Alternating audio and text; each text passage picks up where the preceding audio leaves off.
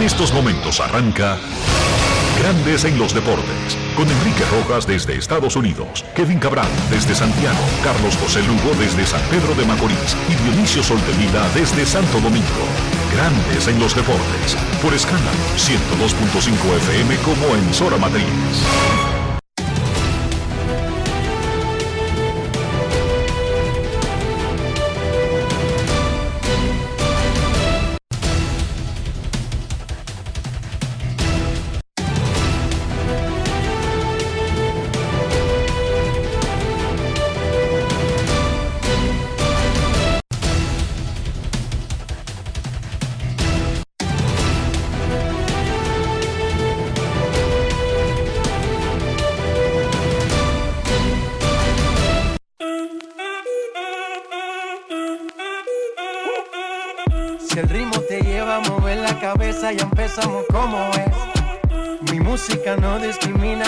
Así que vamos. Dionisio Soldevila, desde Santo Domingo. Mi música los tiene fuerte bailando y se baila así.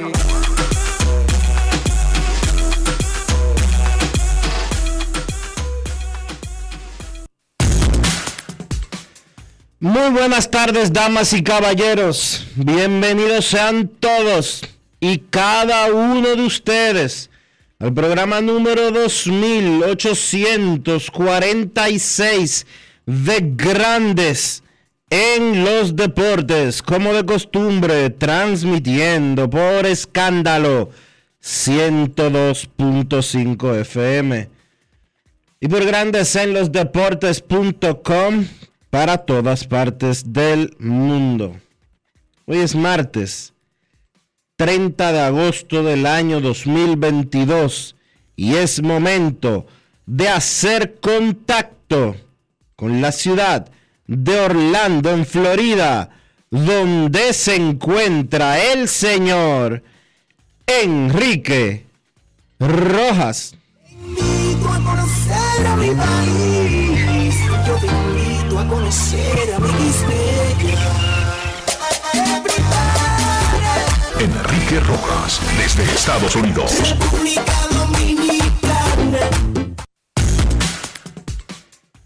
Saludos Dionisio Soldevila, saludos República Dominicana y un saludo cordial a todo el que escucha Grandes en los Deportes, ya sea aquí, allá, acullá, en cualquier parte del mundo.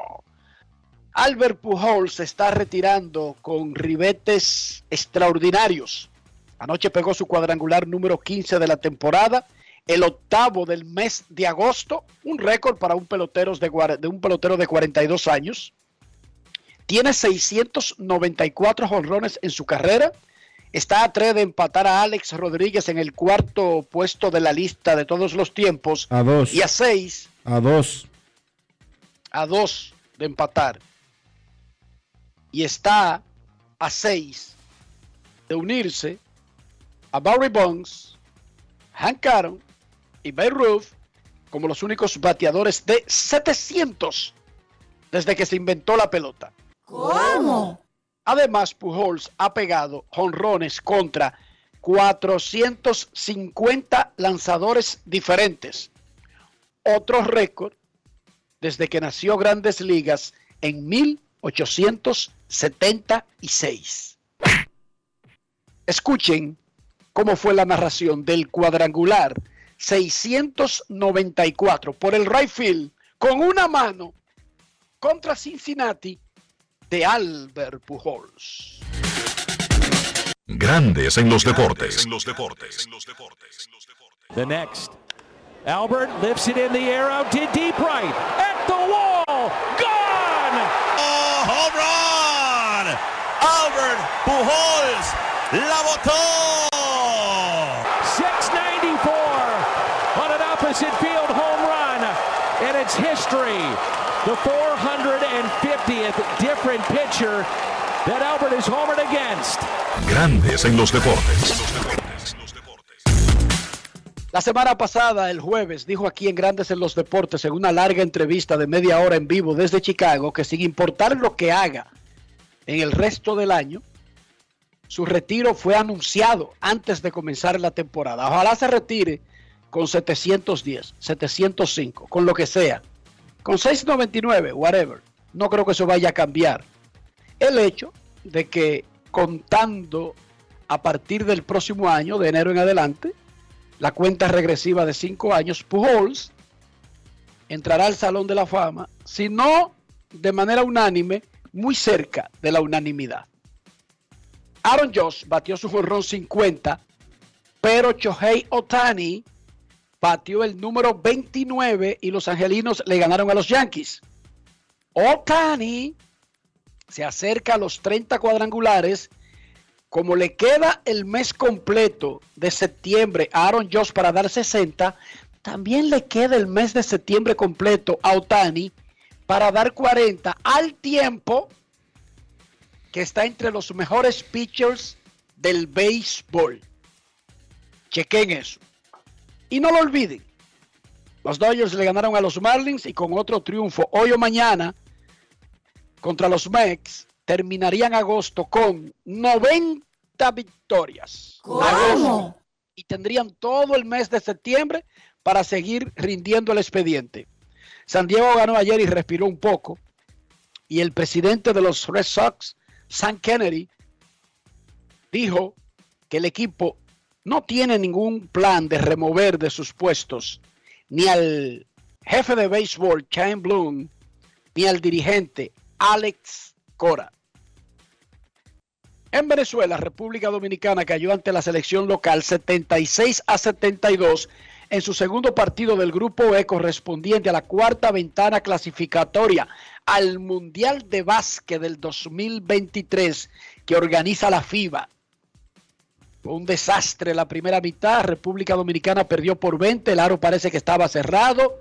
No se ajustaron al juego físico de la FIBA, que no tiene nada que ver con los juegos de exhibición de la NBA, donde juegan de lejos, no se topan y bailan reggaetón. En el básquet internacional se permite la piña, se permite la defensa en zona y se juega físico. Siempre ha sido así en la historia de la humanidad. No fue un invento nuevo. Dominicana lo descubrió para la segunda mitad, jugó mejor, pero ya fue un poco tarde. Ahora Venezuela tiene 7 y 1. No fue casualidad lo que hicieron anoche. Se lo han hecho a todos sus rivales en el proceso. Solamente han perdido un juego. Canadá es el único que está mejor que Venezuela. Y Canadá ya está metido en el Mundial. República Dominicana tiene 5 y 3 y muchísimo chance. Muchísimo chance. Pero tiene que ponerse las pilas. Víctor Liz y Chris Duarte anotaron 20 cada uno en ese juego que la primera mitad solamente hubo un equipo en la cancha. En la segunda jugaron de verdad y Dominicana estuvo a un punto. Sin embargo, parece que la gran ventaja de la primera mitad ya era suficiente. Dominicana nunca estuvo arriba. Es más, solamente estuvo empatado cuando el juego estuvo 0 a 0 y el árbitro pitó. Cortesía de Fedon Val y del gran amigo Dalí Sánchez, vamos a escuchar las reacciones de los protagonistas. Primero, al dirigente Melvin López. Grandes en los deportes. Bueno, un juego bastante físico, eh, un juego donde Venezuela en primera instancia impuso su ritmo de partido. Eh, a nosotros nos costó un poquito pues eh, ajustarnos. gracias a Dios en la segunda mitad pudimos reencontrarnos, hacer las cosas que teníamos que hacer y, y pudimos estar ahí a una posesión para ganar el partido. ¿Qué pasó en esa primera mitad, Melvin, que se vio ese dominio del equipo venezolano? El juego físico, el juego físico, pues sorprendió a algunos de los muchachos, incluyendo a Chris Duarte, y entonces eso nos hizo a nosotros, nos costó un poco adaptarnos para nosotros poder eh, reagruparnos y hacer las cosas que teníamos que hacer. ¿Expectativa para el equipo dominicano de ahora en adelante? Bueno, seguir en el clasificatorio, estamos en un buen momento, estamos eh, ahí luchando por la clasificación. En la próxima ventana tendremos dos partidos en casa y eh, seguir aprendiendo en este proceso, que cada uno de los muchachos pues sepa cómo se juega en este nivel, cómo es esto, cómo es este clasificatorio y que cada partido cuenta. Grandes en los deportes. Estas son las mismas reglas que la NBA, que parece que cada partido es como el juego de estrellas, donde nadie se topa, los grandes tiran de media cancha, nadie se pone debajo del palo, a nadie le dan un codazo en un ojo. Aquí es diferente. Pero la excusa solamente es válida para Chris Duarte, porque todos los otros que están en la selección dominicana tienen gran experiencia de cómo es que se juega a nivel internacional. Pero escuchemos a Chris Duarte, quien trata de adaptarse a jugar a jugar basquetbol porque el ajedrez que se juega en la NBA es diferente. Allí no, allí castigan todo, allí nadie le puede decir ni siquiera una palabra descompuesta al otro. Aquí es piña. Adelante con Chris Duarte. Grandes en los deportes. En los deportes. Chris, ¿qué, qué, cuál fue la diferencia en la primera mitad con la segunda? ¿Cuál fue la diferencia que tuviste en el juego? Damos crédito a Venezuela. Eh, nada, ellos estaban más físicos que nosotros. Nosotros eh, estábamos, como durmiendo, pero llegamos al camerino y como dice el coach, eh, la reunión de nosotros fue salir en la segunda mitad y darlo todo. Salir físico, eh, match, eh, esa, esos físicos que, Venezuela tiene. Y nada, eso fue lo que hicimos, salir al aire y jugar duro y dar lo mejor de todo.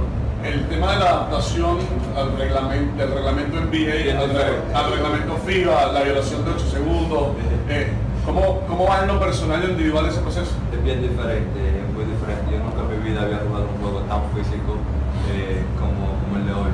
Se lo dije a cada uno de, los jugadores de Venezuela. Ellos hoy en día, hoy, nos no, no hicieron mejor a nosotros, a todos, a todos. Eh, sinceramente es un juego sumamente físico. Yo lo que tengo jugando baloncesto no había jugado un juego tan físico así. Y nada, eh, crédito a ellos y, y crédito a, a, nosotros también, que salimos en la segunda mitad y, y, y pudimos bounce back, ¿me entiendes? Y nada, eso es todo. Grandes en los deportes. Qué pena que el pobre Chris Duarte nunca haya jugado 21 en República Dominicana. Qué pena. Le habría, le habría valido mucho para hacer la adaptación más rápido. No es el análisis rápido de lo que pasó con República Dominicana frente a Venezuela ayer en Barquisimeto con nuestro analista, el que sabe de eso. Nosotros no vamos, jamás, jamás cometeríamos el error de disfrazarnos de que de analistas de baloncesto y que sabemos de eso. Adelante, Carlos de los Santos. Grandes en los deportes. En los deportes. Bien, Enrique, ese partido ante Venezuela fue un cuento de dos partes. Los venezolanos dominaron totalmente la primera mitad. Fueron un mejor equipo en todos los aspectos del juego, especialmente en cuanto a lo físico y en cuanto a la disciplina. Dominicana básicamente jugó dos partidos en esa primera mitad, uno contra los venezolanos y otro contra los árbitros. Venezuela llegó al medio tiempo con una ventaja de 20 puntos.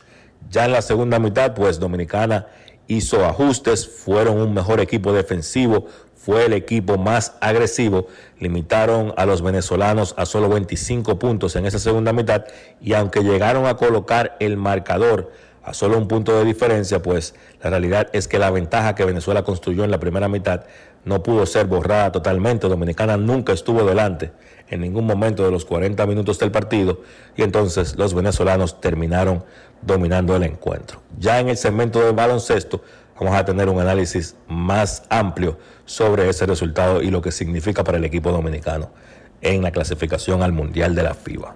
Grandes en los deportes. Felicidades a Venezuela que hizo lo que tenía que hacer, lo ha hecho en todo el proceso. Juegan con las reglas del evento, porque si fuera prohibido jugar físico, los habrían eliminado porque están jugando así desde que inició el proceso, lo que quiere decir que sí se permite y entonces están consiguiendo los objetivos. Canadá eh, le ganó su partido a Panamá y no dije que fue y que le ganó a Panamá y dije que lo dejó lucirse. Y dije, ay, los panameños se juegan duro. No, no, no, no, no, no. Los aplastaron 106 a 50. ¿Cómo? Es lo que hacen los equipos buenos con los equipos que no están a su nivel. Canadá tiene 8 y 0. Y ya está. En el Mundial. Por méritos propios. República Dominicana, ponerse la pila. Vienen dos juegos en Santo Domingo contra Venezuela y contra Argentina. Pero ya lo saben, no es NBA, no, no, no, no es a leer paquitos, ni a jugar ajedrez, ni uno, ni a bailar reggaetón, uno en una esquina de la discoteca y el otro por allá afuera, en el frente de la calle. No, es bolero, es merengue y siempre ha sido así. Siempre ha habido piña de verdad en el básquet internacional. No es fácil. Serena Williams jugó anoche en el US Open de tenis en Queens. Espectacular. El show espectacular. La recibieron como una reina. Ahí estaban Mike Tyson, Martina Navratilova, cantantes, artistas, pintores. Todo el mundo quería estar ahí. ¿Por qué? Cada juego que juega Serena podría ser el último de su carrera, porque ella se retira en este torneo. Y ella no está a la altura de pelear con todas esas carajitas buenas que están ahí.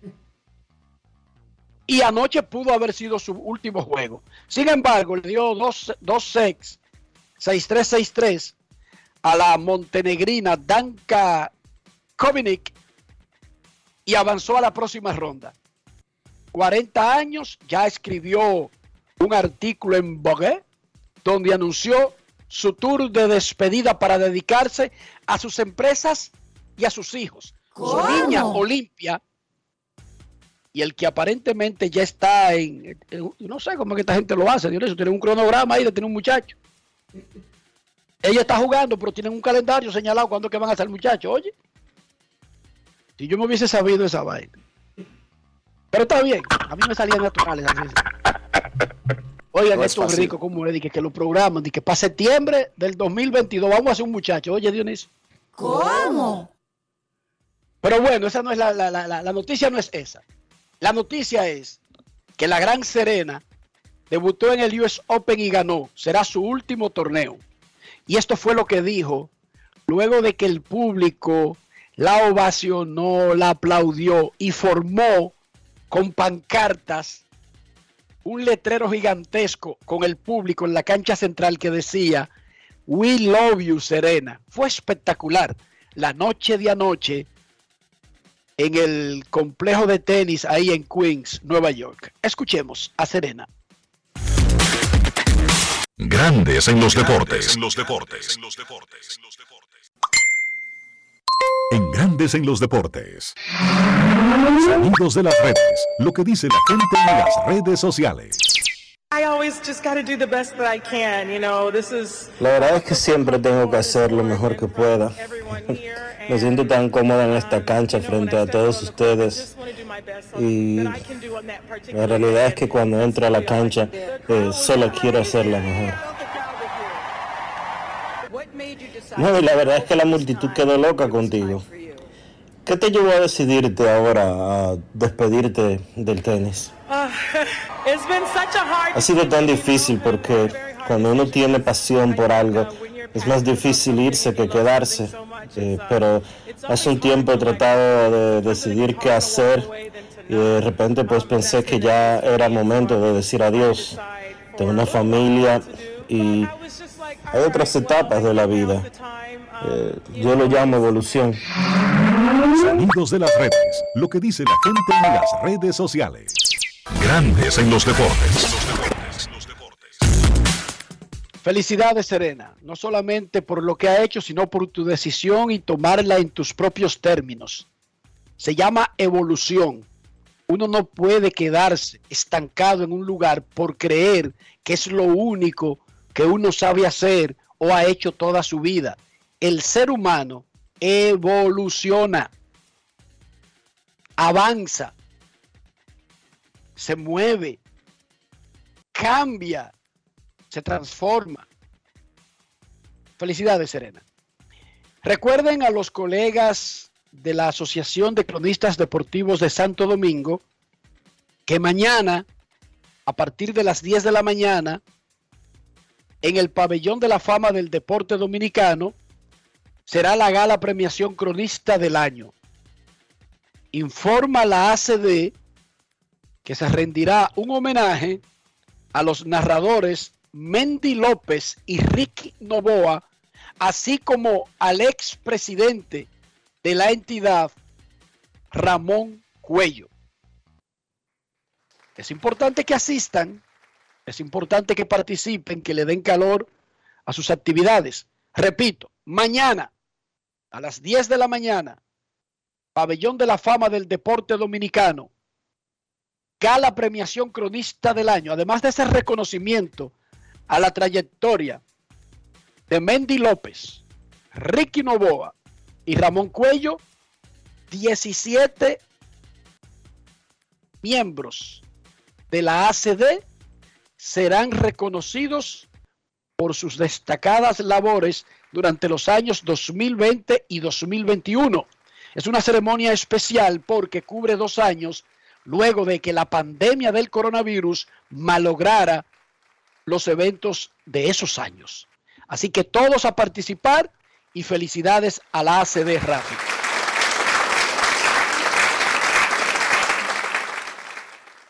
Y nos informan los toros del este que el 19 de septiembre, Pipo, pero estos toros sí están liosos. 19 de septiembre, primer llamado a prácticas para la temporada que arranca el 15 de octubre en la Liga Dominicana de Béisbol Invernal. 19 de septiembre, informa el gerente general Raymond Abreu.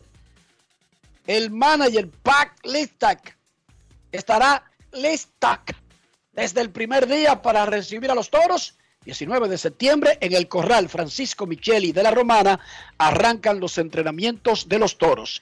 Dionisio Soldevila, 30 de agosto del 2022.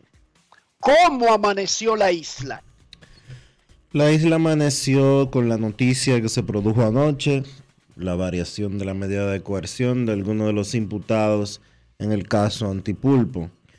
Eh, es bueno que la gente entienda las cosas para que sepa y para que no se desinforme de cómo funcionan los procesos judiciales de acuerdo a lo que esté establecido en las leyes de la República Dominicana.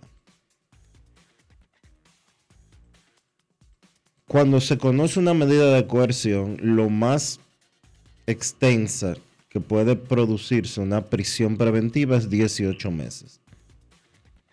Eso está establecido en el Código Procesal Penal de la República Dominicana y es eh, una de siete medidas de coerción que se le pueden imponer a un imputado. Ayer se variaron las medidas de coerción de tres de los imputados en el caso Antipul. Alexis Medina, Fernando Rosa y José Santana. ¿Por qué se variaron las medidas de coerción y por qué alegó el juez del séptimo juzgado de la instrucción del Distrito Nacional? Porque ya ellos tienen 20 meses pres en prisión preventiva. 20 meses en prisión preventiva, casi 21. ¿Qué determinó ¿Qué determinó el juez? Que por haberse extendido a tal plazo y de acuerdo a lo que está establecido en las leyes dominicanas, había que variar la medida de coerción. ¿Cómo se varió la medida de coerción? De prisión preventiva a garantía económica, a impedimento de salida, al uso de un grillete electrónico y arresto domiciliario. No es que estos tres individuos han sido descargados. Tampoco es que hoy ellos están en su casa. El juez dijo, el próximo 26 de septiembre se va a leer esta sentencia de manera íntegra. Y de ahí en adelante es cuando estos individuos, estos imputados, podrían salir de la prisión preventiva. ¿Por qué digo podrían? Porque la Fiscalía, el Ministerio Público, tiene la opción de apelar la decisión del juez. En el caso de Alexis Medina, la garantía económica que se le impuso fue una fianza de 60 millones de pesos a través de una compañía eh, que trabaja con fianzas, lo que quiere decir que él debe de pagarle a esa compañía alrededor de 6 millones de pesos para que, ella se haga, para que esta compañía se haga responsable de que él asista a juicio. En el caso de Fernando Rosa, 30 millones de pesos y en el caso de José Santana, 20 millones de pesos. Pero ese caso no terminó. Que se varíe la medida de coerción de prisión preventiva a otra medida de coerción no implica que el caso haya terminado. De hecho, el juicio preliminar que paralelamente debía conocerse ayer, una, una eh, parte, una fase del juicio que se conoce en contra de los imputados del caso Antipulpo, fue reenviada porque uno de los imputados, el señor Pagán, tiene COVID-19 y no pudo estar presente en el tribunal. El día 10 de octubre continúa el proceso judicial. No es que se ha acabado, no es que ya se salieron con la suya, no es que se robaron X cantidad de millones como los acusa el Ministerio Público y que ya ellos están free después de 20 meses de prisión preventiva. No. Lo que se varió fue la medida de coerción. No implica que ya se extinguió el caso. Eso no es lo que está sucediendo. Y si usted oye a alguien decirle o reclamar eso, alguien que tenga el conocimiento de caso, le está mintiendo y está tratando de confundirlo. No es que hubo un pacto secreto entre ninguna parte para eh, dejar eso así. No, el proceso judicial continúa con el juicio preliminar el próximo 10 de octubre, ahora con medidas de coerción distintas para tres de los imputados debido a que ya excedieron el límite de la prisión preventiva de acuerdo a lo que establecen las leyes dominicanas. Pero además, vamos a recordar y entendemos que como aquí no se metía preso a los ricos, a los que saquean el Estado, a los que pagan abogados caros y estamos iniciando una nueva era en ese sentido, la gente quiere ver al otro preso, porque es una forma de sentirse que sí, que no lo están engañando, que se está haciendo justicia. La prisión preventiva en el mundo, en los países civilizados, en los países con sistemas judiciales firmes, con buenos códigos penales revisados y actualizados, la prisión preventiva es una medida cautelar de carácter excepcional, no es la norma. ¿Cuándo se le pone prisión preventiva automática a un elemento? Terrorismo, asesinato, ese tipo de, de delitos, donde el individuo ante la posibilidad de ser un peligro para la sociedad, tiene que ser encarcelado o que existe la probabilidad de que se escape, de que se marche a otro lugar. Por ejemplo, un dominicano es acusado de un delito grave en Estados Unidos y en otra nación y probablemente sea dejado preso. ¿Por qué? Porque él tiene otra nación a la que él podría irse y sencillamente sacarle la lengua al proceso. Entonces, vamos de nuevo. La prisión preventiva es una medida de carácter excepcional, no es lo normal. Si el individuo está acusado de algo como robo, desfalco y no es peligro, presenta suficiente arraigo y no se constituye en un peligro de que vaya a salir por ahí a matar gente, se le da el beneficio de una fianza para esperar su juicio en su casa, acudiendo cada vez que lo llame la autoridad, ya sea para una revisión eh, que se la pueden poner dentro de la medida eh, presentación periódica a la corte y firma, eh, andar con un grillete para determinar que no salga de un área geográfica específica, pagar una, una multa o perdón, una fianza. Entonces, eso es normal, siempre y cuando no se esté siendo enjuiciado por asesinato, terrorismo y otros delitos en el que el imputado se convierte en un peligro para la sociedad. Eso es normal, señores. Eso es perfectamente normal. Y no tiene nada que ver con ser culpable o inocente. Ya eso lo va a demostrar o lo tiene que demostrar la parte acusadora en el juicio, que como dijo Dionisio, sigue, sigue su curso con el ritmo de la justicia. La justicia no anda a prisa en ninguna parte del mundo. Ni siquiera a los nazis, cuando terminó la guerra, la Segunda Guerra Mundial, se les juzgó eh, aceleradamente porque había que acabar con eso. A gente que mató a otro,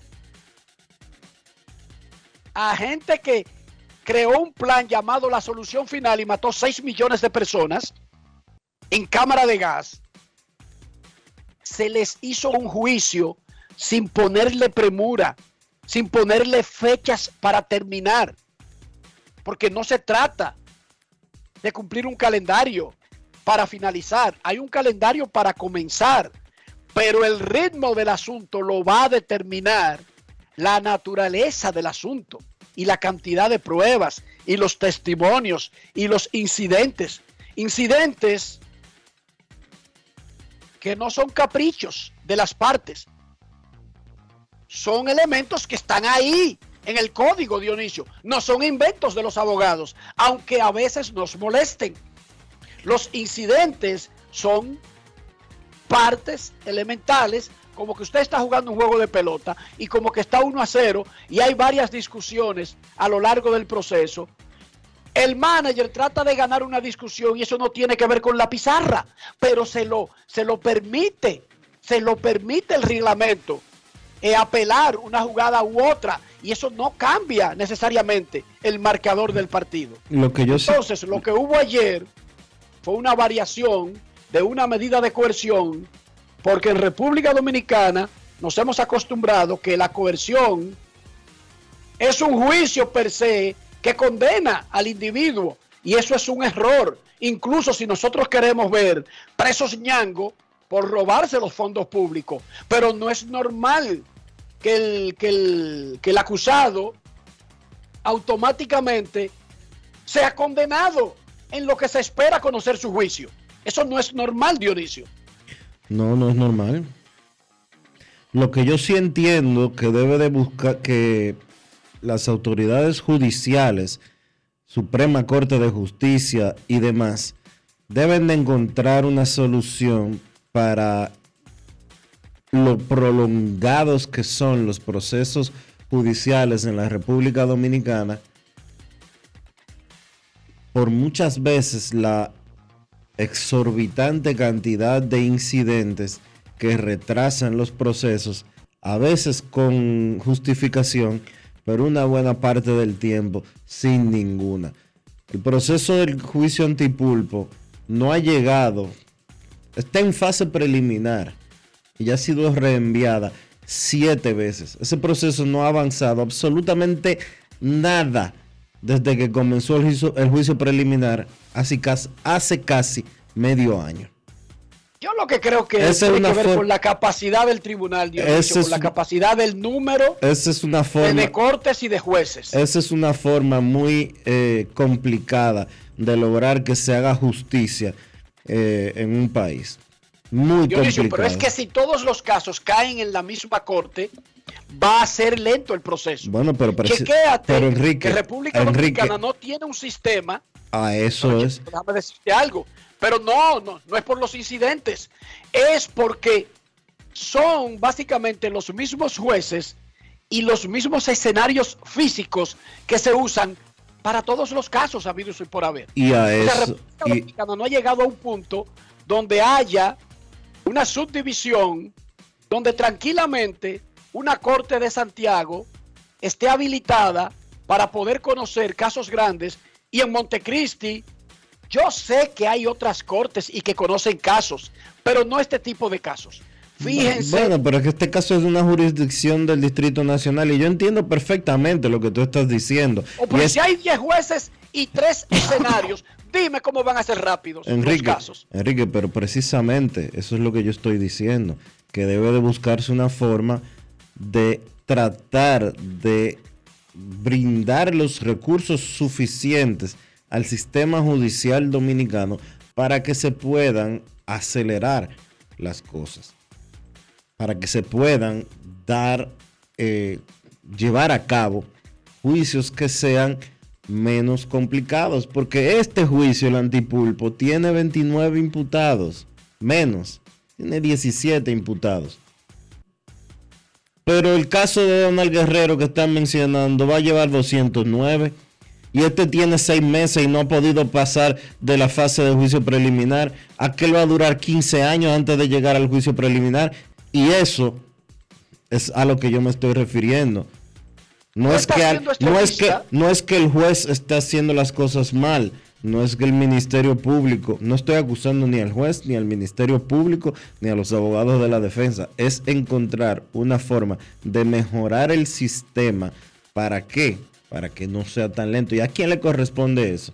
A la Suprema Corte de Justicia y a la Procuraduría General de la República que obviamente dependen de los fondos que se les asignan, en el caso de la Suprema Corte de Justicia, a través del presupuesto general de la República que aprueban en el Congreso Nacional y en el caso de la Procuraduría General de la República, también de la partida del presupuesto que le asigna el Poder Ejecutivo.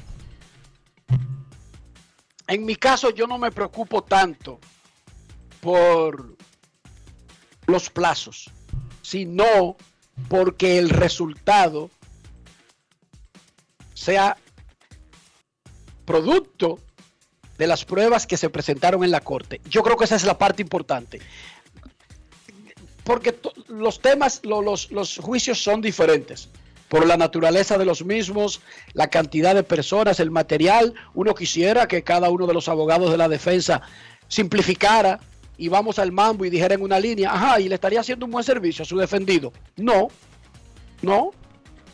No estaría haciéndole un buen servicio a su defendido. Sí, pero Y que simplificando las cosas porque un televidente quiere Pero no es te estoy diciendo, por ejemplo, en una medida de coerción, tú has visto que se toman hasta las 12 de la noche y comienzan a las Hay- 10 de la mañana. Hay muchos abogados, hay muchos abogados que tienen, que están formados a la, a la antigua usanza de ir a perder el tiempo eh, con el respeto que se merecen los abogados. Ah, pero si que van eso a- ellos consiguen su objetivo, Dionisio, tú no puedes Pero que- criticarle el, el- el método si con eso, pero espérate, ellos están contratados por un acusado y su método o su razón Enrique, pero entiende, ahí, entiende lo que yo, pero entiende lo que yo te quiero decir. El expediente del caso, el expediente del caso Antipulpo no ha comenzado todavía. Tres de los imputados tenían 21 meses presos, 18 de la medida de coerción y 3 de una prórroga que solicitó el Ministerio Público. Y ya hay algunos de esos tipos que, si lo, que han cumplido la mitad de la condena, que le, de, la, de la pena que le pueden imponer. Entonces, no puede ser que el sistema judicial dominicano ande eh, eh, de rodillas y, y arrastrándose porque no tiene porque no tiene piernas. No puede ser tan no puede ser tan lento el proceso judicial que haya, imput- ahí hay imputados que ya en prisión preventiva han cumplido la mitad de la pena por lo que lo pueden condenar. Yo no sé. Repito. Ah, pero yo sí sé, te lo es estoy diciendo. resultado. Oye, lo más importante es el resultado. Que sea un juicio público, oral, contradictorio, que se les respete la presunción de inocencia a los acusados hasta que el Ministerio Público no pruebe sin ninguna duda razonable su culpabilidad. Yo creo que eso es lo más importante. Yo quisiera que fueran más rápidos. Yo también, Dionisio. Pero yo no me preocupo, yo no me voy tanto con el amague. Sí, no, no, yo, yo me enfoco en la pelota. Yo entiendo, en algún momento pasaremos a esa fase, pero apenas estamos entrando a la fase de meter preso a los ricos, Dionisio, y ya tú me estás hablando de juicios rápidos. Apenas acabamos de entrar a una fase histórica de comenzar a enjuiciar, de comenzar por lo menos a revisar lo que hizo alguien al frente del dinero público. Apenas acabamos de debutar. Entonces, Enrique, yo todavía no estoy tan desesperado pero que, sobre la celeridad. Hermano, entiendo tu punto, eh, tienes una eh, tienes un buen punto, que valga la redundancia, cuando tú dices que finalmente se están sometiendo eh, tipo de, de personas que nunca habían sido sometidas a la justicia, etcétera, etcétera, etcétera, funcionarios, exfuncionarios, militares, exmilitares, familiares de presidentes, de expresidentes, etcétera, etcétera, etcétera. Todo eso son indicativos de que se está eh, avanzando en algunas cosas en el sistema judicial dominicano, pero todavía estamos en la etapa previa de los pañales y yo creo que las exigencias, los requisitos y la, y la necesidad que tiene la República Dominicana de que las cosas cambien en materia judicial y en materia de impunidad obligan, obligan a que la justicia reciba más fondos, reciba más recursos y que también se tomen las medidas necesarias para que un proceso no dure dos años y que todavía no alcance ni siquiera la fase de juicio preliminar. Porque... Eso es correcto. ¿Eh?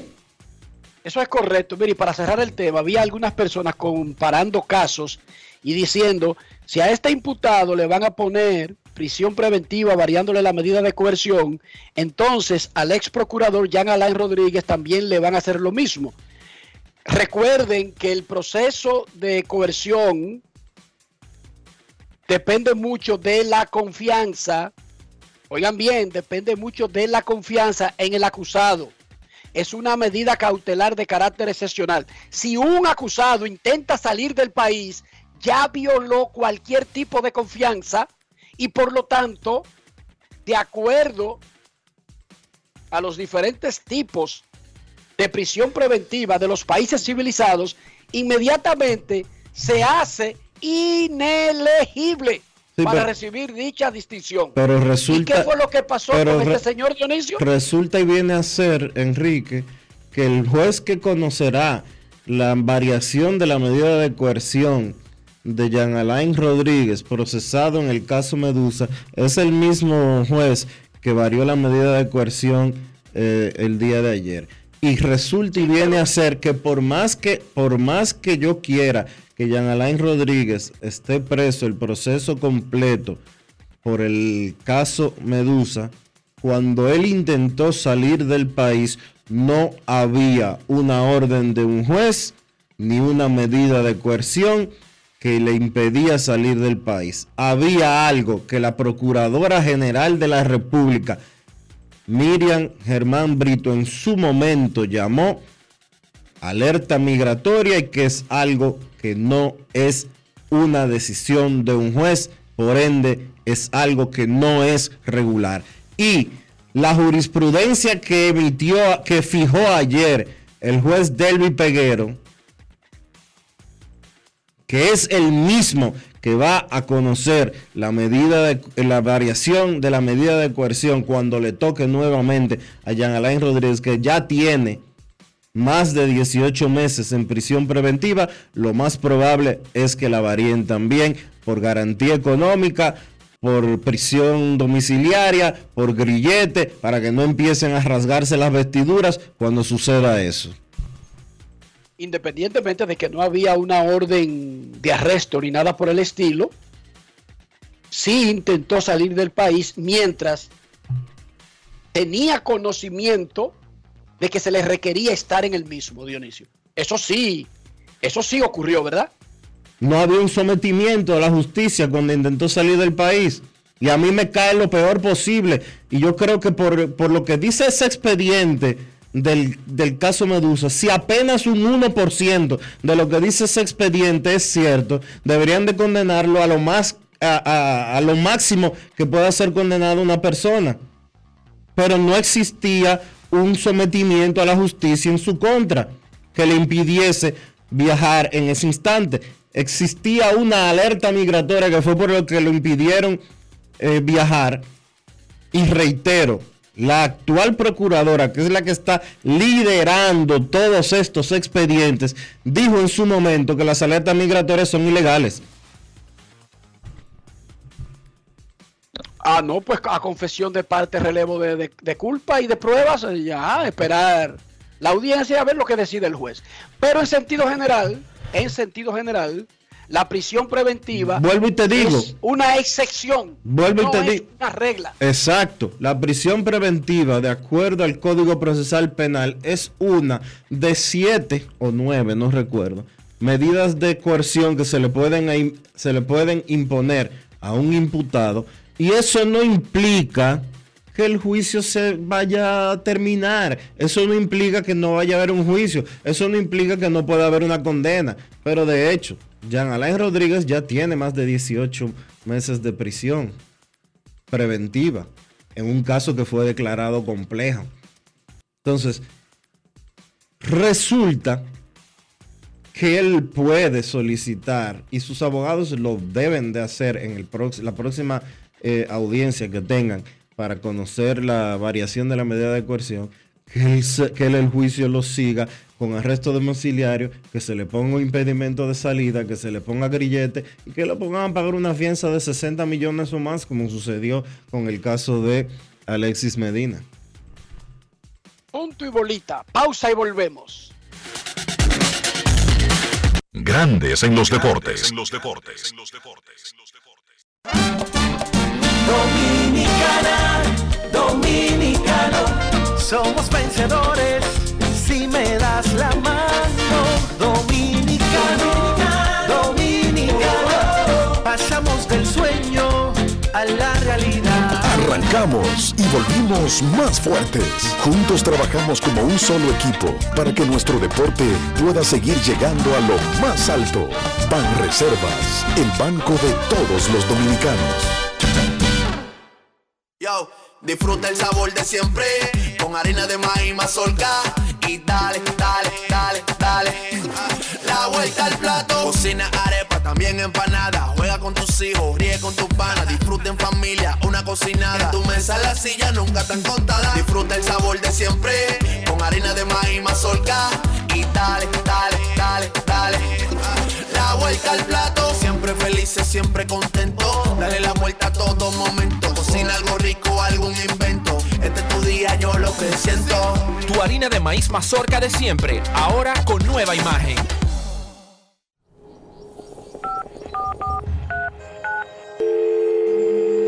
Hola, mijo. Buenos días, mamá. Estoy llamando para decirle que no voy a poder pararme a beberme el cafecito hoy. Estoy corriendo para la capital a legalizar mi arte en la Junta. Ay, hombre, mijo, tú no sabías. Las actas ya no se legalizan. ¿Cómo? Ujú, Y ni se vencen. Mamá, ¿usted está segura? Claro. Oye, tú que vives metido en las redes no lo sabías. Mira, y te digo más, ahora tú la puedes sacar en cualquier oficialía o donde sacan acta. Ay, mamá, ¿cuál es ese cafecito, hombre? Que voy para allá.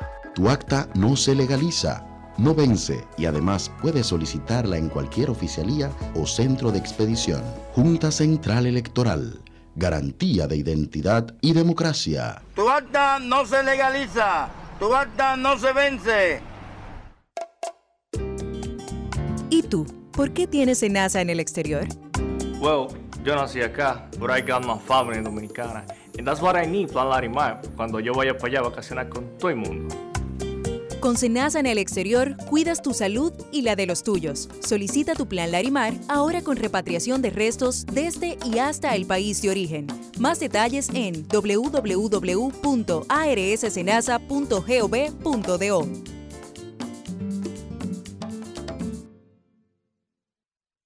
Lo dijo el presidente Abinader y hoy lo reiteramos. Vamos a luchar con esta crisis y nunca abandonaremos a la población. Este gobierno está centrado en resolver problemas y dar soluciones.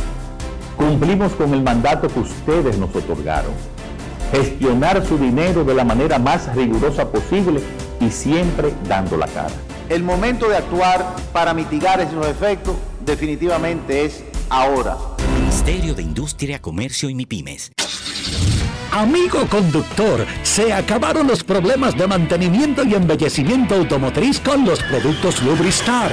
Dale brillo y vida a la pintura de tu vehículo con nuestra cera brilladora en spray. Para el interior y asientos tenemos brilladores y limpiadores a base de silicona líquida y en gel. También tenemos el spray Tire Shine para brillar los neumáticos y demás partes plásticas. Y para el mantenimiento en general, Lubristar también cuenta con aditivos para el combustible y el aceite del motor fluidos hidráulicos y de frenos, culan, penetrantes, espumas, limpiadoras y muchos más. Lubristar, productos de calidad internacional que cuidan tu vehículo y tu bolsillo también. Distribuye importadora Trébol. Grandes en los deportes. En los deportes. El Rayo José Sirí cree que ahora con los Rayos de Tampa Bay puede tener un reencuentro. Hay que recordar que Siri pasó mucho tiempo en ligas menores, recibió la oportunidad de Houston. Fue una agradable sorpresa el año pasado cuando se metió a los playoffs y participó con el equipo en el gran escenario de todos los de toda la postemporada. Sin embargo, batió 178 con 3 honrones y 6 robos en 178 turnos cuando el equipo decidió ponerlo en asignación. Desde que fue reclamado por Tampa Bay y activado, batea 234 tiene un jonrón, cuatro robos en 77 turnos. José Sirí, el Rayo, conversó con Junior Pepén sobre sus aspiraciones con los Rayos de Tampa Bay. Grandes en los deportes. En los deportes. Háblame ahora de tu llegada aquí a los Reyes de Tampa Bay. No, no, no, eh, pues bueno, ¿qué te digo? Eh, compite también y buenos compañeros, buenos pitches, eh, un equipo, un buen cambio. ¿Te sorprendió ese cambio en ese momento? ¿Que el equipo de Houston te haya cambiado? Eh, sí, sí, sí, pero tú sabes que hay cambios buenos y hay cambios malos también, pero este gracias a Dios me ha favorecido y bien recibido. El año pasado jugaste hasta cuatro partidos de la Serie Mundial. A principio de temporada las cosas me echaron bien, me echaron eh, mal, tuviste un poquito inconsistente. ¿Qué tú entiendes que realmente eh, pasó a este comienzo de campaña para ti? No, tú sabes que es difícil, es difícil, tú sabes que cuando tú, o sea, dura, tú sabes, tiempo sentado y después para volver a entrar, tú sabes, tú quieres hacer más y eso, ¿entiendes? Eso, eso es bien difícil porque es una bola chiquita y tú tienes un bate, pero cuando tú estás en esos momentos así, tú no sabes ni por dónde sale la maceta del bate. Le doy crédito a eso utility que duraban cinco días sin jugar y cuando entraban metían su, su de una vez o daban su honrón. Hay que darle crédito a esa gente, son una bestia. Y qué te digo, todo el mundo no es igual, ¿sabes? Hay peloteros que eh, se destacan jugando todo el tiempo, no jugando, tú sabes, un día sí, tres días no, ¿entiendes? ¿Cómo tú entiendes que te está utilizando el equipo de los Reyes Tampa Bay? Porque estamos viendo que está sacando lo mejor de ti. Sí, sí, no, no, no, no. Eh, tú sabes, aquí estamos bien, eh, estamos jugando seguido, eh, estamos haciendo ajustes, estamos, estamos trabajando, estamos trabajando y eso es lo que se quería. para tu juicio, ¿qué tú crees que tú necesitas mejorar? No, no, no. Es que el pelotero siempre tiene algo que, que trabajar y mejorar, ¿sabes? Para seguir siendo grande. Eh, yo siempre he estado trabajando, tú sabes, en mi swing, donde tengo mis manos y eso, y un poquito más controlado en el, home play. Pero son cosas que tú sabes que se toman su tiempo. Grandes en los deportes.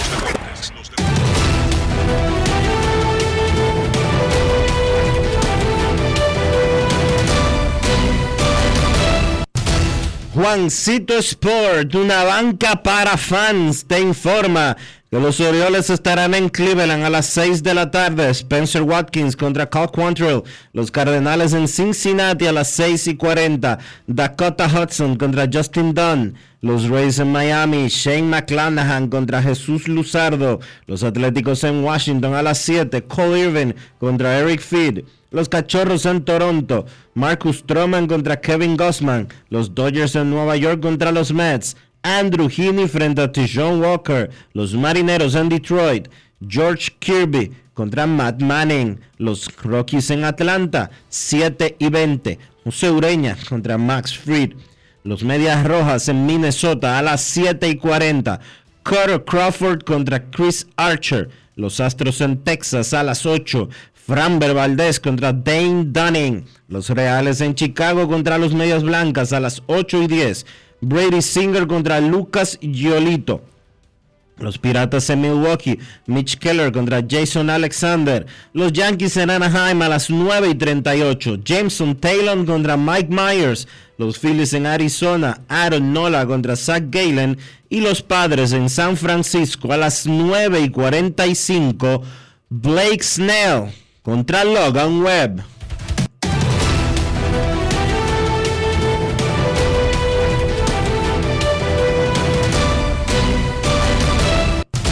Juancito Sport, de una banca para fans, la banca de mayor prestigio en todo el país, donde cobras tu ticket ganador al instante en cualquiera de nuestras sucursales.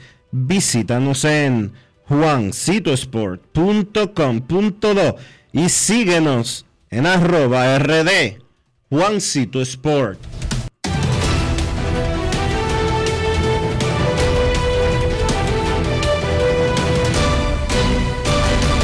Grandes en los deportes. En los deportes.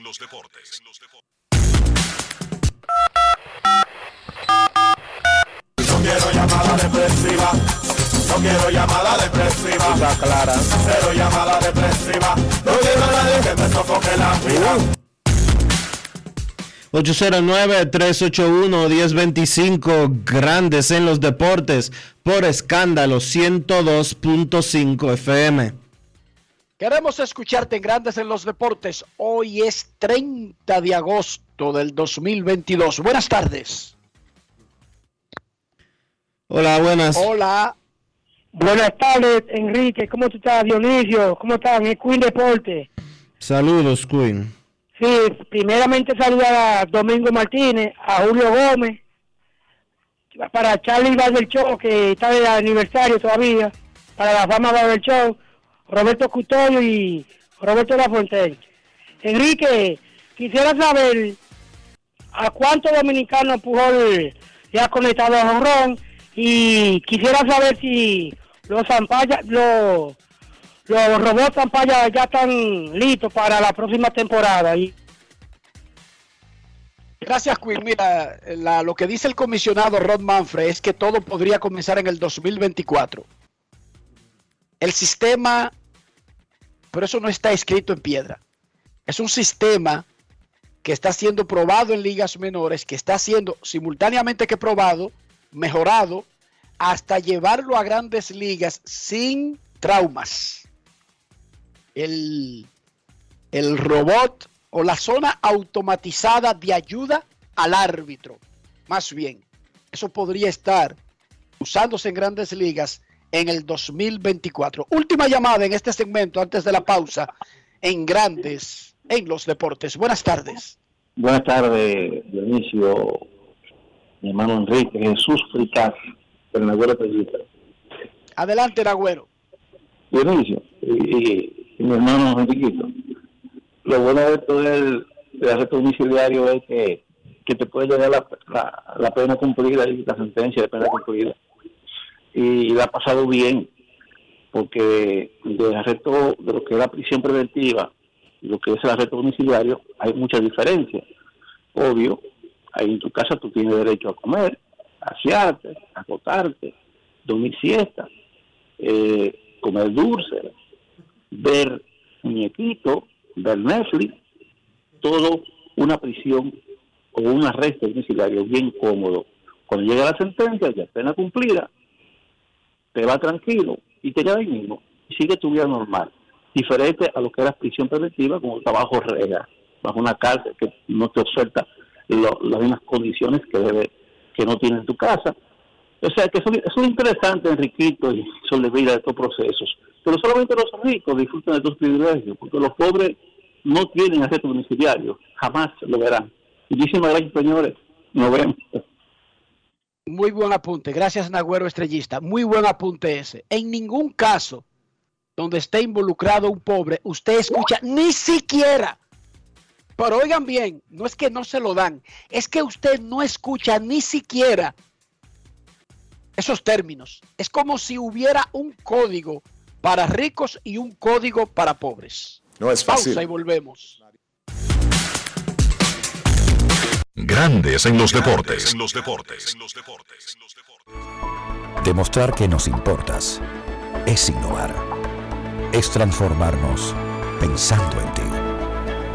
Es responder a tus necesidades. Por ti. Por tus metas. Por tus sueños. Por eso trabajamos todos los días. Para que vivas el futuro que quieres. VHD. El futuro que quieres. ¿Y tú? ¿Por qué tienes enaza en el exterior? Well, yo nací acá, but I got my family dominicana. And that's what I need, Plan Larimar, cuando yo vaya para allá a vacacionar con todo el mundo. Con Senasa en el exterior, cuidas tu salud y la de los tuyos. Solicita tu plan Larimar ahora con repatriación de restos desde y hasta el país de origen. Más detalles en www.arssenasa.gov.do.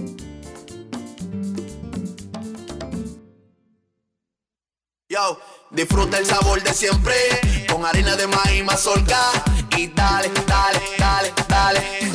La vuelta al plato, cocina arepa, también empanada. Juega con tus hijos, ríe con tus panas, disfruta en familia, una cocinada. Tu mesa la silla nunca tan contada. Disfruta el sabor de siempre con harina de maíz mazorca y dale, dale, dale, dale.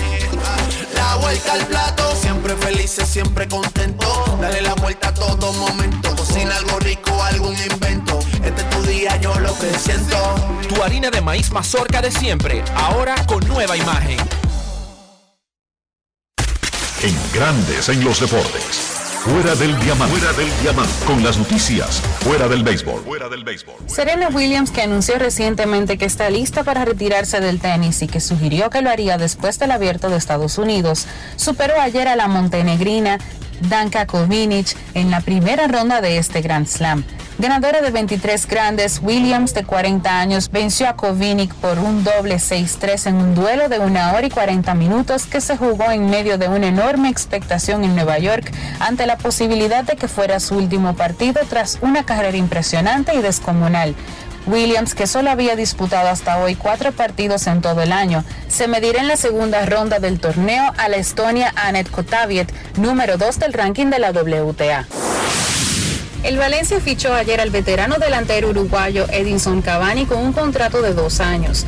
Cavani de 35 años estaba sin club desde que su contrato con el Manchester United expiró al final de la temporada pasada. Anteriormente también jugó en el Paris Saint-Germain, el Napoli y el Palermo. Para Grandes en los Deportes, Chantal Disla, fuera del diamante. Grandes en los deportes.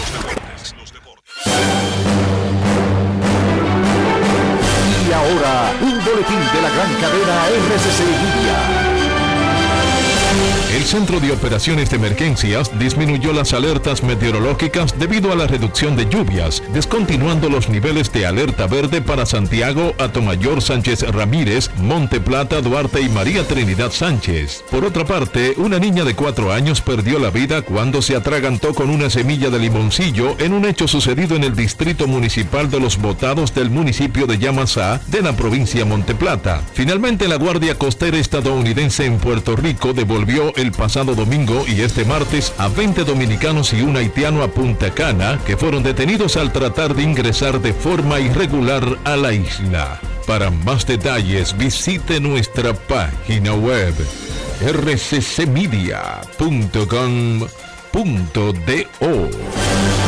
Escucharon un boletín de la gran cadena RCC Libia.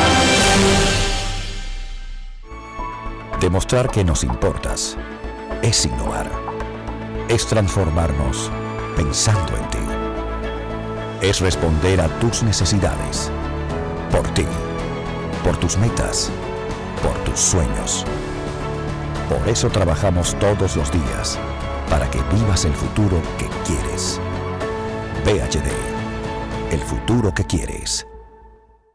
Yo, disfruta el sabor de siempre con harina de maíz mazorca y dale, dale, dale, dale. La vuelta al plato, cocina arepa, también empanada. Juega con tus hijos, ríe con tus panas, disfruta en familia, una cocinada. En tu mesa la silla nunca tan contada. Disfruta el sabor de siempre con harina de maíz mazorca y dale, dale, dale, dale. La vuelta al plato, siempre felices, siempre contento. Dale la vuelta a todo momento. Cocina algo rico, algún invento. Este es tu día, yo lo que siento. Tu harina de maíz mazorca de siempre, ahora con nueva imagen. Grandes en los deportes. los deportes. Nuestros carros son extensiones de nosotros mismos. Hablo del interior, hablo de higiene. Óigame bien, no se haga el tonto, no estoy hablando de la procedencia, del país de origen, del modelo, de la fama del auto. Hablo de algo que tiene cualquier carro, hasta el de Pedro Picapiedra. Interior. Dionisio Soldevila, para mantener ese interior limpio y al mismo tiempo nuestra salud y el valor del auto, ¿qué hacemos? Utilizar siempre los productos Lubristar, Enrique, para mantener tu vehículo limpio por dentro y por fuera y también para ayudar tu bolsillo. Usa los productos Lubristar. Lubristar de importadora Trébol.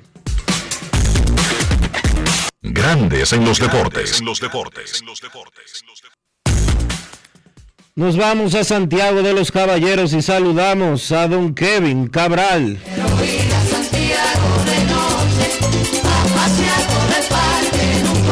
Kevin Cabral, desde Santiago.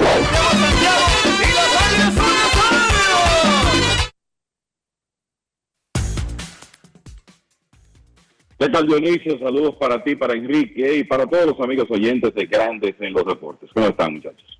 Muy bien, aquí fresco. Está fresco en Santiago, como en la capital. El, bueno, mejor que otros días, pero fresco no, esa, esa es la verdad. Dionisio se levantó diciéndome qué fresco está la calle, la pista, incluso despejada la calle. Oye, qué combinación, Kevin. No, Sí, una combinación como navideña, de, de- de- pero navideña, qué sé yo, del, del primero de enero. Fresca. Fresco a limpia la 32 por ahí. Sí. Sí, ¿En cuánto, Fresco a Dionisio? 32 por ahí. fresco a 32, sí. Déjalo. Kevin, ¿qué fue lo que le pasó? ¿Qué fue lo que le pasó a los Phillies? Yo me acosté y vi 7 a 0, dije yo, wow, otra tunda de los Phillies. Ahora los Diamondbacks de Arizona. Y por la mañana yo tengo la, la- la- la mala maña, no sé, se me ha quedado, de que yo reviso cada juego como si estuviera leyendo el periódico buscando los box score. Oye, oh, sorpresa. Me entero, no solamente con que el juego no acabó así, sino que acabó de mala manera para los Phillies. Sí, eh, porque bueno, lo que parecía una tunda de los Phillies eh, resultó en una tunda de Arizona al final. Mira, Madison Bumgarner tiene ya alrededor de un mes tirando muy mal y ayer no fue una excepción. Los Phillies lo bombardearon, le pegaron 11 hits y le hicieron 7 carreras limpias en 3 innings y 2 tercios.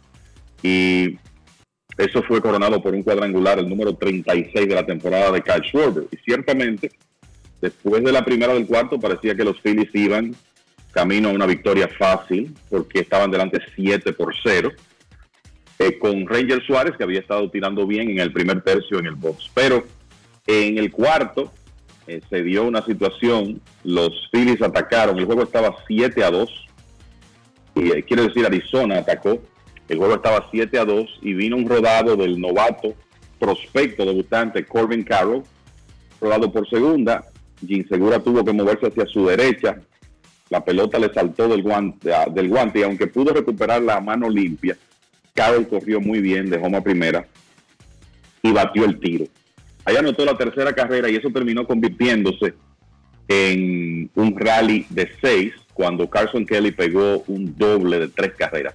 O sea que de repente el, el partido se puso 7 a 6 Y en la entrada siguiente, los Diamondbacks hicieron otro rally de seis, coronado por un doble del novato Carroll, que fue el batazo que le dio la ventaja a Arizona 8 por 7, eventualmente terminaron ganando 13 por 7. El, no es que esto cambie mucho la situación de los Phillies, que no van a alcanzar ni a los Mets ni a los Bravos de Atlanta en su división, pero que tienen una oportunidad de clasificar vía el comodín. Ellos siguen en una posición de clasificación, pero eh, una victoria de esas que duelen y que si, por ejemplo, los Phillies se quedan fuera por algún motivo, no juegan bien en septiembre y otros equipos le pasan, eh, yo creo que ese juego de ayer será uno eh, que vamos a recordar después de usted estar ganando 7 por 0, perder esa ventaja. en este momento, los Phillies son el segundo wild card de la Liga Nacional detrás de, Atlanta y delante de los padres de San Diego para los que llevan anotaciones. Pero eh, definitivamente un sorprendente final, inesperado final ayer en Arizona. Anoche hubo un juegazo en Anaheim entre los Yankees y los Angelinos, donde los dos principales jugadores de cada equipo se la lucieron y los dos, y ese es un tema que tendremos más adelante ya de ellos dos, pero el juego en sí, y Kevin, por alguna razón los Yankees tuvieron, desde que eh, Brett Aaron Boone dio el golpazo en la mesa, se metieron en una buena racha, pero luego como que lo frenan cada vez que hay un pitchercito más o menos regular en el montículo en el otro lado. Sí, la verdad que los Yankees continúan eh, muy inconsistentes después del, de Juego de Estrellas. Ahora, después de esa rachita en que se metieron, metieron después del trompón a la mesa de Aaron Boone, ahora han perdido tres en forma consecutiva. Y ayer perdieron un partido cerrado que fue Otani quien realmente lo, lo decidió. El problema de los Yankees ayer fue que Frankie Montaz tiró bastante bien, pero no pudo mantener la pelota, la pelota dentro del estadio. Era como que cada vez que cometía un error, el batazo era cuadrangular, se la sacó Luis Rengifo, que también pegó dos honrones importantes en la serie contra Toronto en el fin de semana, después la sacó el antiguo Yankee Mike Ford y finalmente Shohei Otani, que luciendo descolgado con un lanzamiento, una de uno de esos splits, una recta de dedos separados de montaje, un lanzamiento que estaba debajo de las rodillas, Otani alcanzó ese, lanzamiento y la sacó entre right center field para su honrón número 29 de la temporada. Así que los Yankees siguen en un periodo preocupante, todavía eh, gracias al excelente inicio de temporada que ellos tuvieron, eh, prácticamente histórico. Están eh, cómodos en el primer lugar de su división, pero la realidad es que continúan perdiendo partidos con una frecuencia alta. Y a pesar de esa racha que comentamos de tres victorias, ahora tienen récord de 14 ganados y 23 perdidos en la segunda parte de la temporada. Nadie esperaba eso después del béisbol que jugaron los Yankees en las primeras semanas. Hay que decir que sí, por lo menos en materia individual, Aaron Judge hizo historia anoche, conectando su cuadrangular número 50 de la temporada. Y aquí hay dos cosas. Primero, una lista muy escasa de jugadores que han tenido por lo menos dos temporadas de 50 o más cuadrangulares. Ya eh, George se metió en ese club. Recuerden que en su temporada de novato 2017 pegó 52.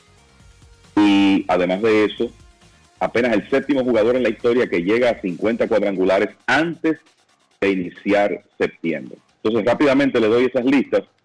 Los que han tenido dos temporadas de 50 o más cuadrangulares, desde los que tienen más, Babe Ruth lo hizo cuatro veces, Mark McGuire cuatro, Sammy Sosa tres, lo de Sammy más extraordinario porque fueron tres de 60, Alex Rodríguez tres, y con dos, Jimmy Fox, Ralph Kiner, Nicky Mantle, Willie Mays y Ken Griffith Jr. Ahora George se une a ese club.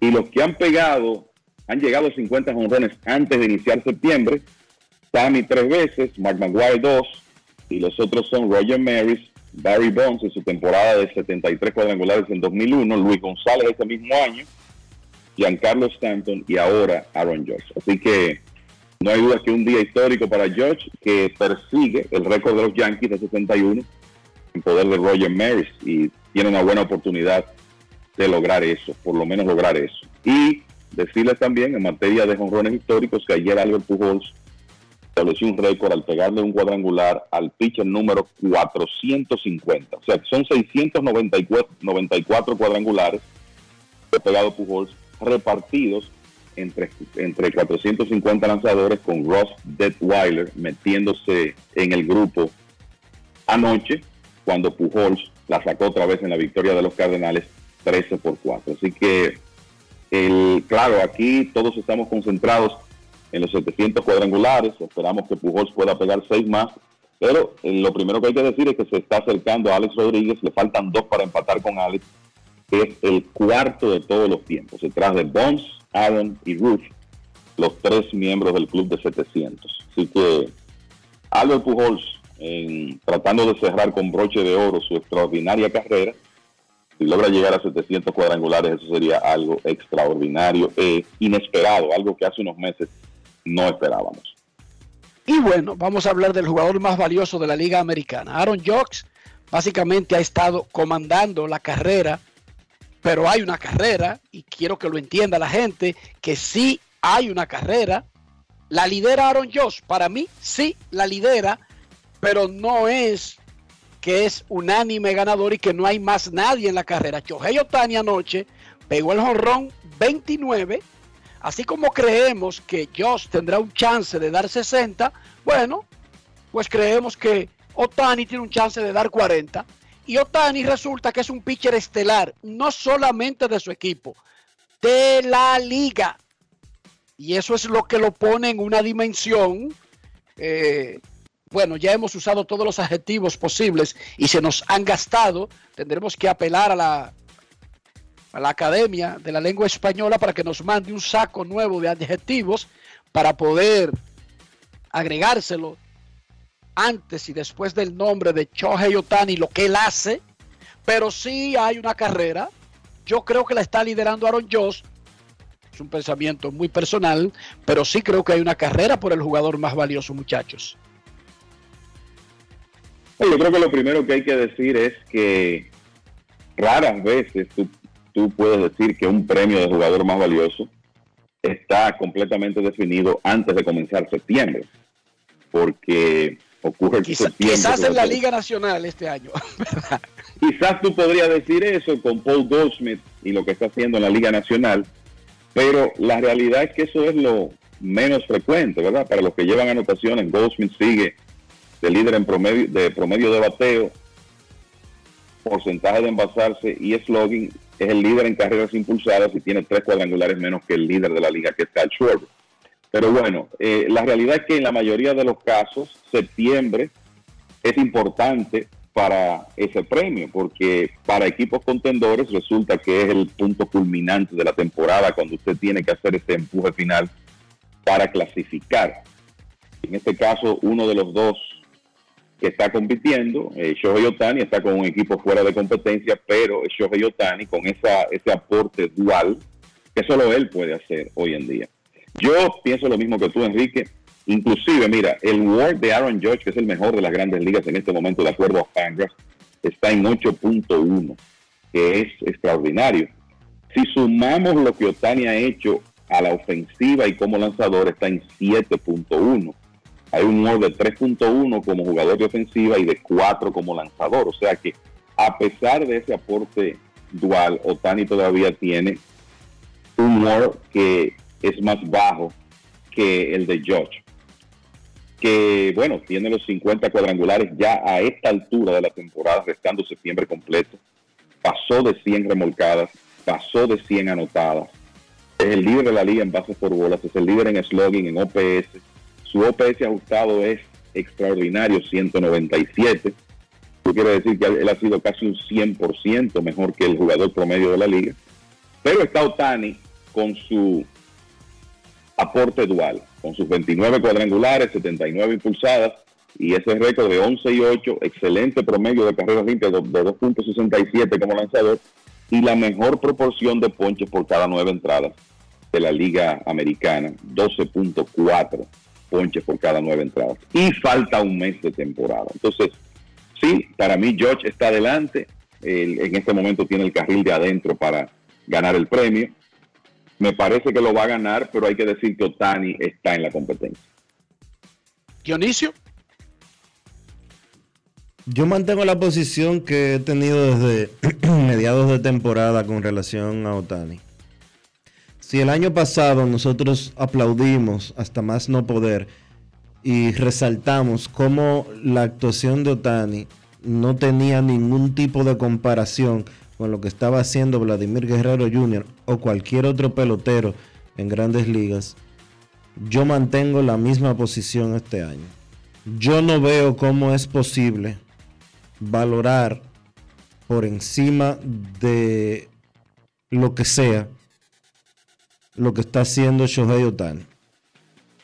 El año pasado lo hizo con, el bate, lo hizo con el bateo y con un picheo adecuado.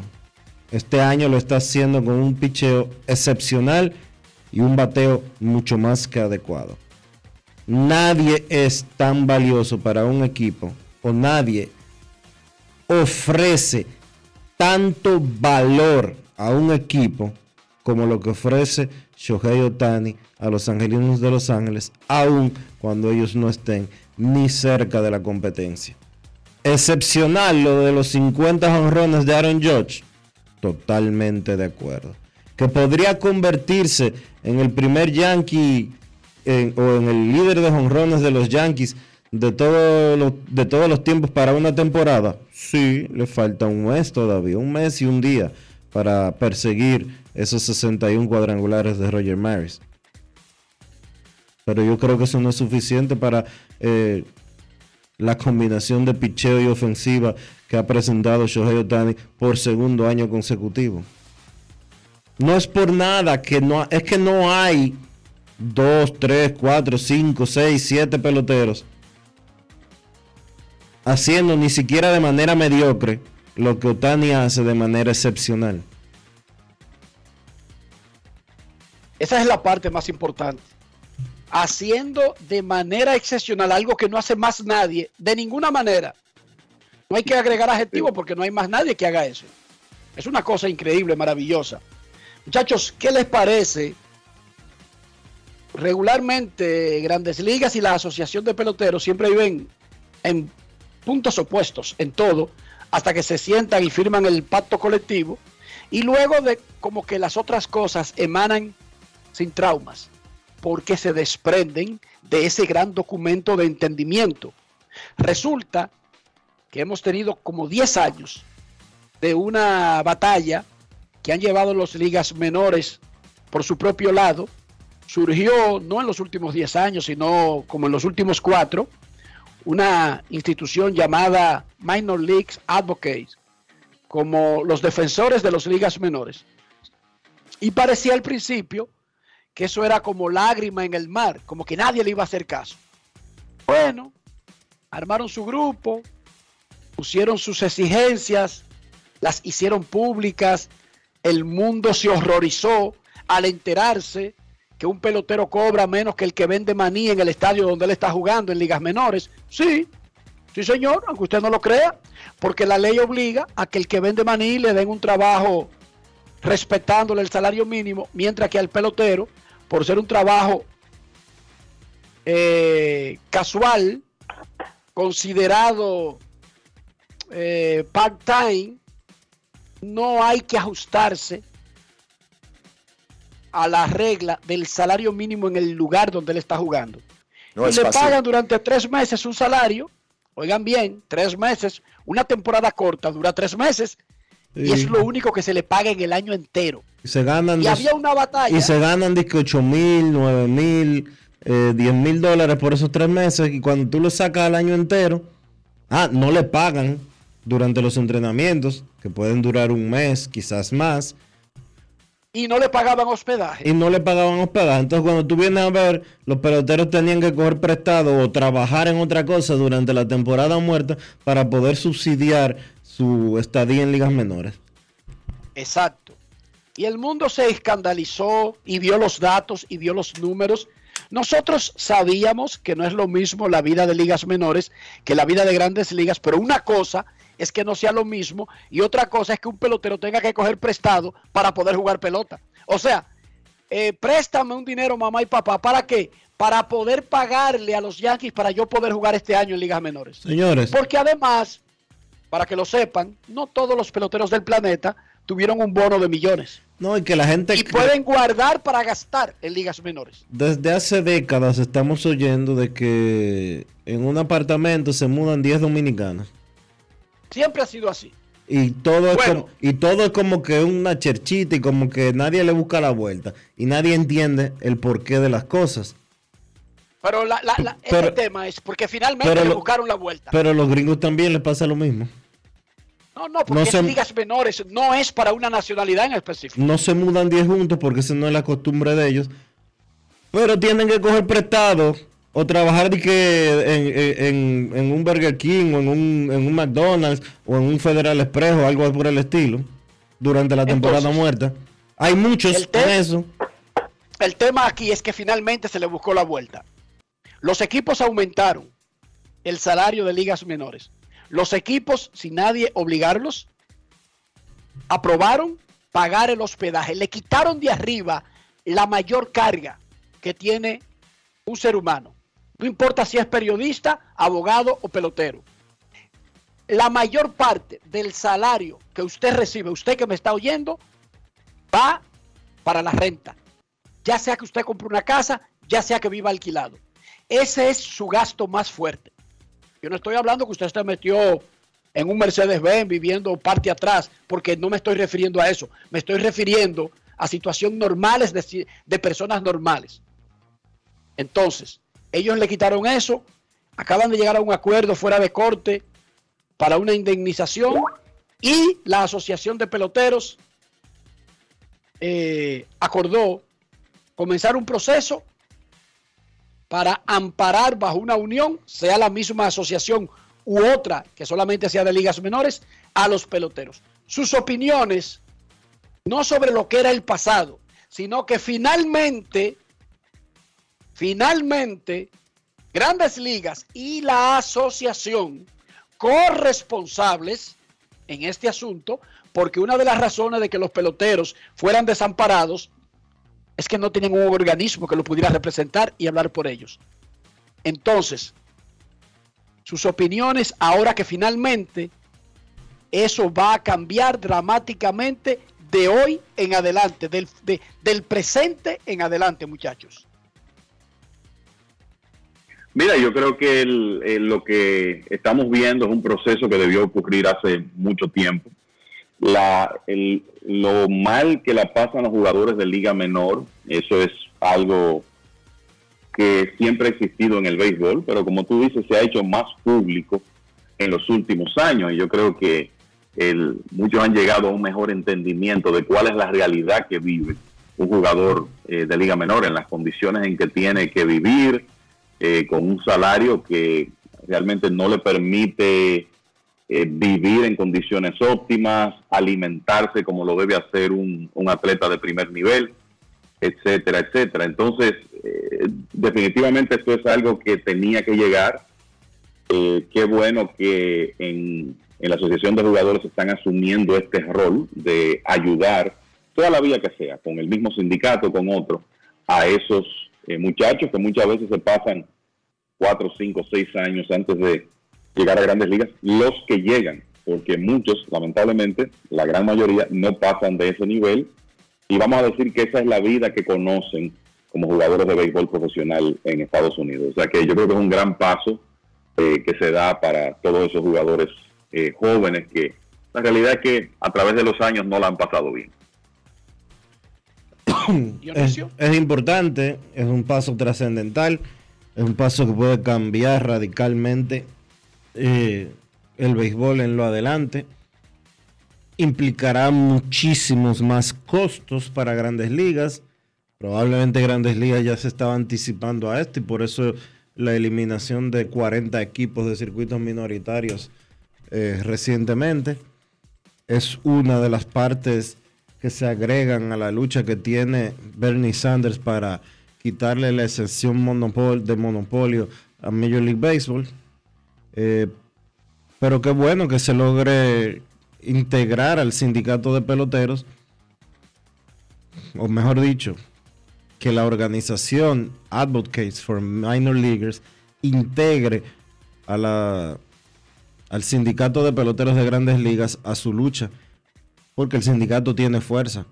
Y es extraño que históricamente hayan dado la espalda a todo el pelotero que no fuera roster de 40, pero qué bueno que se está tomando una decisión en ese sentido, porque no es justo que un pelotero de clase A corta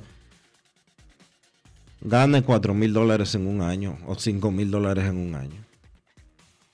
Pero además, el premio de llegar a grandes ligas debería tener un camino me- menos pedregoso. Y lo que decíamos ayer sobre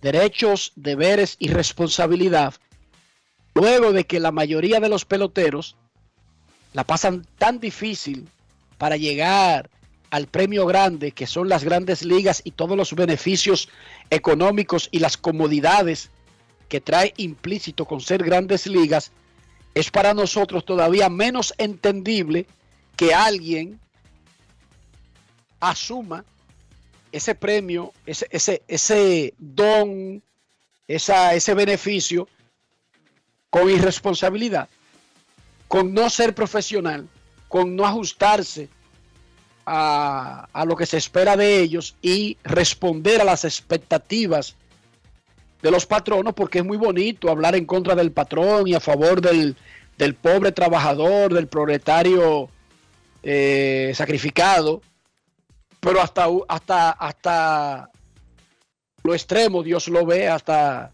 se- cuando alguien se pasa, por más que uno quiera tener el mismo discurso, y por eso lo decíamos ayer, y eso tiene que ver también con usar esteroides, con montarse en un motor, con hacerse un jodido tatuaje en medio de la temporada, y todas esas cosas que parecerían que dan una mala cara de- del profesional que debe ser el que recibe tantos beneficios por llegar a ese sitial, por tener un salario promedio de 4 millones de dólares, por tener un salario mínimo de más de 700 mil dólares, de tener el mejor seguro médico del mundo, de tener el mejor plan de pensiones del planeta Tierra, del tener las comodidades de traslado y hospedaje de cualquier ser humano, eso debería ser respetado y debería ser, eh, qué sé yo, agradecido incluso, Valorado, valorado. valorado. Esos son, Entonces, son, son unos esos son logros muy importantes que el sindicato ha conseguido para los peloteros. exacto. Y esos peloteros, bueno. y esos peloteros que tienen esos beneficios deberían de protegerlos y cuidarlos. No, y hacerle saber a la industria que ellos saben que se lo han ganado con ser parte eh, vital de la industria, pero deberían hacerle saber a la industria que están agradecidos, Dionisio, porque esa es la primera virtud que debe tener un ser vivo. O sea, cae lluvia, en lugar de poner su jodida cara de aburrimiento, de, de muerte, como si lo estuvieran apuñalando, gracias Dios, porque finalmente cayó una agüita. Cuando hay sol, gracias, que tenemos sol. Cuando usted puede mandar su hijo a la escuela, cuando usted puede alimentar a su hijo, cuando usted puede ponerle unos zapatos a sus, hij- a sus hijos, en lugar de comenzar el día maldiciendo de que porque su Mercedes Benz se lo dejaron poco brilloso ayer en el car wash, comience agradeciendo que usted puede ponerle zapatos a sus hijos. Comience agradeciendo que usted puede llevar a sus hijos a la escuela. Comience agradeciendo de que usted puede ver, puede caminar, puede mirar, que usted tiene un trabajo. En lugar de maldecir el trabajo que tiene, comience agradeciendo que tiene un trabajo. Entonces yo creo que eso aplica para ser uno de estos atletas profesionales que están en estas ligas que se burlan de la realidad del resto del planeta. O sea, a usted le pagan 50 millones de dólares. Lo mínimo que usted debería hacer es dar el 100% todos los días. y dejar de estar buscando situaciones ideales, de que con el tal tri, con tal cuatro, en otro sitio. O sea, sea agradecido.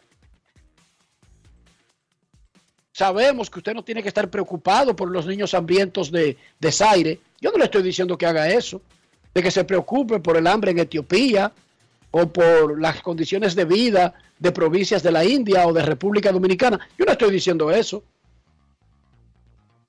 Porque en realidad nosotros no vivimos preocupados por eso, pero sí deberíamos por lo menos ser agradecidos de la existencia que tenemos. Entonces, si usted disfruta de esa de ese bienestar que significa estar en grandes ligas, por lo menos atesórelo, Cuídelo, valórelo. Cuídelo un poquito, ¿verdad?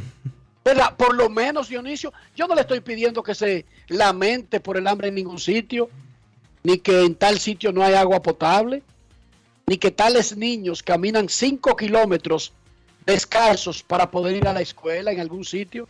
Yo no le estoy diciendo que se preocupe por eso, pero por Dios, lo mucho Dios lo ve, atesórelo, cuídelo, protéjalo, agradézcalo, que no todo el mundo tiene ese chance. Pausa y volvemos.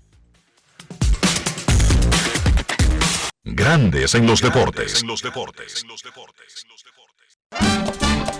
Dominicana, dominicano, somos vencedores si me das la mano. Dominicano, dominicano. Para allá y lo hicimos. Juntos dimos el valor que merece nuestro arte y nuestra cultura para seguir apoyando el crecimiento de nuestro talento y de nuestra gente. Banreservas, el banco de todos los dominicanos. Yo, disfruta el sabor de siempre con harina de maíz mazorca y dale, dale, dale, dale. La vuelta al plato, cocina arepa, también empanada. Juega con tus hijos, ríe con tus panas, disfruta en familia, una cocinada. Tu mesa la silla nunca tan contada. Disfruta el sabor de siempre con harina de maíz mazorca y dale, dale, dale, dale.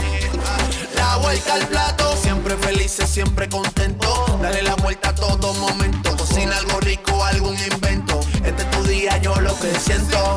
Tu harina de maíz mazorca de siempre, ahora con nueva imagen.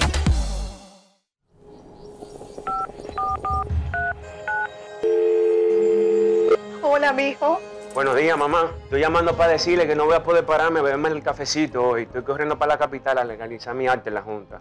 Ay, hombre, mijo, tú no sabías. Las actas ya no se legalizan. ¿Cómo? Ujú, Y ni se vencen. Mamá, ¿usted está segura? Claro. Oye, tú que vives metido en las redes no lo sabías. Mira, y te digo más, ¿eh? ahora tú la puedes sacar en cualquier oficialía o donde sacan acta. Ay, mamá, ¿cuál es ese cafecito, hombre? Que voy para allá. Tu acta no se legaliza, no vence y además puedes solicitarla en cualquier oficialía o centro de expedición. Junta Central Electoral. Garantía de identidad y democracia. Tu acta no se legaliza, tu acta no se vence. ¿Y tú? ¿Por qué tienes NASA en el exterior? Well, yo nací acá, but I got my family dominicana. And that's what I need, Plan Larimar, cuando yo vaya para allá a vacacionar con todo el mundo. Con Senasa en el exterior, cuidas tu salud y la de los tuyos. Solicita tu plan Larimar ahora con repatriación de restos desde y hasta el país de origen. Más detalles en www.arssenasa.gov.do. Grandes en los deportes. En los deportes.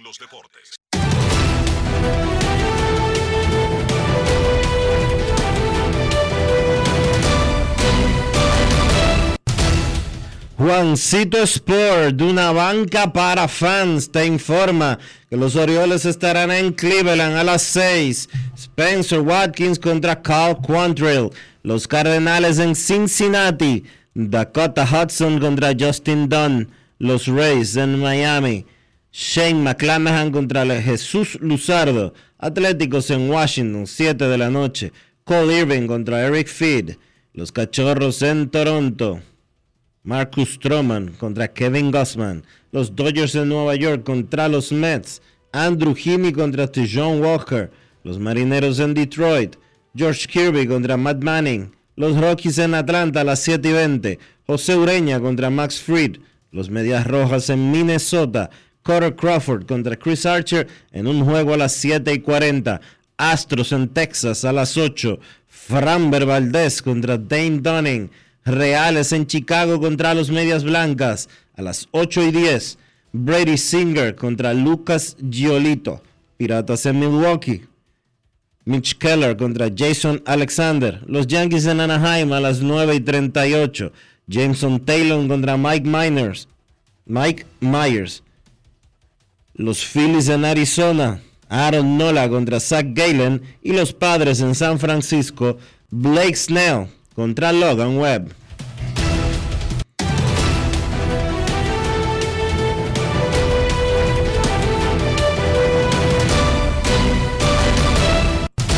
Juancito Sport, una banca para fans, la banca de mayor prestigio en todo el país, donde cobras tu ticket ganador al instante en cualquiera de nuestras sucursales. Visítanos en juancitosport.com.do y síguenos en arroba rd Juancito Sport.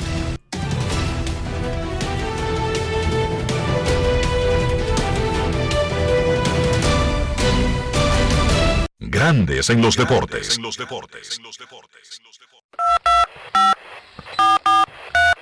quiero llamada depresiva.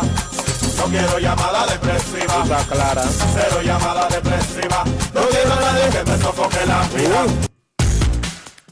809-381-1025, grandes en los deportes, por escándalo, 102.5 FM. Los Astros de Houston colocaron en lista de lesionados al veterano Justin Verlander. Además, pusieron al jardinero Jack Mayors en opción para AAA y subieron al derecho Brandon Bielak y al primera base y jardinero JJ Matijevic. Lo más importante es que Justin Verlander va a la lista de lesionados retroactivo al 29 de agosto, luego de haber dejado su última aparición por una incomodidad en la batata izquierda. ¿Qué te parece, Dionisio? La batata. Sí, sí. Ah, eso existe. La pantorrilla. Eso existe. Esa parte del cuerpo existe en la, en la, en la anatomía dominicana. ¿Tú no lo has visto, Dionisio? Sí, claro. Ponen el cuerpo, un tipo abierto, con los brazos abiertos, las piernas abiertas, y abajo hay un- un- un- un- una flechita que señala y dice batata, sobaco, berija. ¿Qué más dice ese, ese librito? Que solamente son partes que existen en República Dominicana. Eh, te voy a seguir buscando, te voy a buscar más. Cocote. Hay una flechita que dice canilla. cocote, sobaco, perija, patata. ¿Qué otras partes únicas en República? La, la- la voy a seguir buscando, porque es que he olvidado esos años de mi biología, mi anatomía dominicana, Dionisio. Queremos escucharte en Grandes en los Deportes. Buenas tardes. Hola. Buenas tardes, muchachos. Eh, este muchacho que está jugando esto de Arizona, apellido Prelomo, eh, ¿cómo ustedes ven? La, veo que tiene eh, promedio muy bajo, pero se ha mantenido jugando eh, en esa posición. Eh, no recuerdo el nombre del reto regular de Arizona, que yo sé que fue guante de oro, creo que unos años atrás. Pero ¿cómo ustedes valorizan la temporada que van?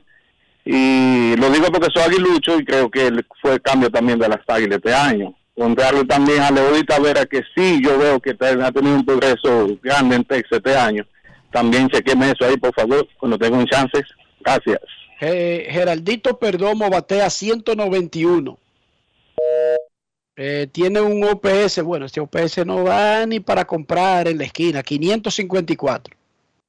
El, el OPS promedio de grandes ligas anda siempre por 730 por ahí, 728, el promedio de la liga. Él está 200 puntos por debajo del promedio, pero ha jugado 115 juegos, como tú dices, y ya ha consumido ha ido 402 veces al plato. Dice Baseball Reference que en World defensivo, a ver, se lo mata cero, él tiene 0.5. Nick Ahmed es el hombre del, de la, del guante de oro en el campo corto de los Diamondbacks de Arizona al que tú te referías. Repito, usted puede ser un virtuoso, usted puede ser, bueno, la reencarnación de Ozzy Smith y Omar Vizquel, pero 191 con OPS de 554. OPS Plus, el promedio de la liga es 100, él está en 59. Está lejos. No es fácil. It's not Está easy. lejos. Tutuma, Dionisio, ¿cuál parte del cuerpo es esa? Dice que tutuma. Ahí, ahí estoy confundido. Eso en el cuello atrás. La parte de atrás es la tutuma, de, de la espalda, ¿verdad? Sí, La cuando- joroba, la joroba. La joroba. Eso es lo que ustedes, lo que, lo que, lo que van a los gimnasios, como que sobresale de- con sometimiento a ejercicios especiales y esteroides, ¿verdad? Tutuma. Sí, sí. No, no, está bien, es para saber. La Aunque también puede salir en, en otros sitios si tú te das un golpe también. Es, una, es como una protuberancia. Bueno, ya es otra 500. Eso es como la seca, Dionisio. A ti te sale esa bola en la verija ahí, muchacho, y tú no puedes ni moverte. Es una cosa increíble. Una seca. ¿A usted le ha dado una seca, Dionisio? Se fue Dionisio. Dime. Qué bar- ¿Usted ha tenido una seca alguna vez en su vida? No, no. Nunca. Nunca, nunca. Una bola como una belluga ahí en la verija. No, no. Y esa vaina te da fiebre, dolor de, de chacho, es de todo que te duele y tú no te puedes mover, Dionisio. Debe de ser Yo bastante, vivía con seca que yo me la cambiaba de sitio, Dionisio, de 20. debe de ser en bastante incómodo. No, era, te lo digo por experiencia, no es que me imagino. Era muy incómodo, Dionisio. Tú andabas primero como No un es vaquero fácil. sin tener caballo. It's not easy. Abierto así. ¿Cómo? Porque si andaba normal. Me rozaba la jodida bola, Dionisio. Eso es terrible, terrible, Dionisio. Yo no sé quién inventó esa vaina de la seca. Y déjame decirte que yo no he oído a nadie en Estados Unidos con esa vaina. Parece que la seca es exclusivamente de República Dominicana. Y de los pobres. Qué vaina con nosotros los pobres. Que siempre vivimos cargando con vainas que no necesitamos. Bueno, Qué terrible, Dionisio. Es un No lío. te deseo una seca. Es un lío. Gracias Queremos por, esos tardes. buenos deseos. Buenas tardes. Ese, tenía, ese tuvo una seca, mire, le dio, una- le dio tal, tal recuerdo que tiró el teléfono. 809-381-1025. Grandes Buenas. Yo no sé por qué, y lo he conversado con Rafael un par de veces. Hay llamadas que son para la emisora que caen a mi celular. De gente, me- a cada- aquí, a- ahora, en, en ese ratico que tú dijiste y que se fue Dionisio, una llamada que entró a mi celular para salir al aire. Yo no sé cómo es que pasa eso, pero pasa. Pero pasa. Saludos, saludos. ¿tú has tenido una seca alguna vez en tu vida? 2008. Final ¿Cómo? Color ¿Tú recuerdas las secas hasta con fechas? Hermano, oigan, 2008, final torneo del distrito, Arroyo Hondo contra Invivienda, Estadio Olímpico. Domingo, noche anterior, una seca, Enrique. Oye, es que tú no puedes estar acostado, de lado, doblado, caminando, como tú dices un vaquero, eso es terrible. Eso es terrible. Ahora, ¿usted cree que ese lugar para salirle una bola a uno no puede salir en un brazo, en el cono, en un muslo, pero en la verija? Ahora, Enrique, después que yo me mudé de mi vivienda, no me ha salido más nunca una seca. ¿Qué pasó ahí? No, yo no sé, es que yo después que me mudé de Herrera no he oído a nadie ni siquiera mencionándome la palabra seca. Eso como que, bueno. Mira, Enrique. Por último, eh, eh, sintonicé un poco tarde, Enrique, pero ustedes mencionaron algo, yo sé que Carlos quizá lo mencione, sobre algunos eh, um, mensajes en Twitter que pusieron los muchachos de la selección de baloncesto, los jugadores, después del juego. Sí, ¿qué pasó con esos mensajes? Bueno, por ejemplo, uno que puso el capitán Liz, al cual le agradecemos bastante, ¿verdad? Pero llamando a los fanáticos ingratos y demás, o sea, el fanático fanático, yo soy Licey y yo creo que ganemos todos los años. Todos los años, es que el torneo va a perder interés. Bueno, yo no sé, que averigüen los otros fanáticos. No digo porque es que hubo crítica por el juego. Pero hermano, usted es profesional. Ahora yo te pregunto a ti, Enrique. Lo que llenamos el palacio el viernes pasado, entonces somos unos, fue de ingrato que lo llenamos. Los que lo apoyamos el viernes, el estadio lleno. Yo pregunto. es una reacción natural al ver quizás un mar de comentarios todos negativos y además no enfocándose en la parte atlética. Tú sabes que los fanáticos y que un atleta debería mantenerse un poco al margen, especialmente la misma noche del juego. No es recomendable, la sangre va a estar caliente, los comentarios podrían ser muy ácidos. Y yo entiendo que el atleta se sienta mal, entiendo que el fanático se sienta decepcionado, pero mi recomendación al atleta es no revisar redes sociales inmediatamente terminó un partido donde usted perdió un buen juego. Pero también un consejo a los atletas dominicanos.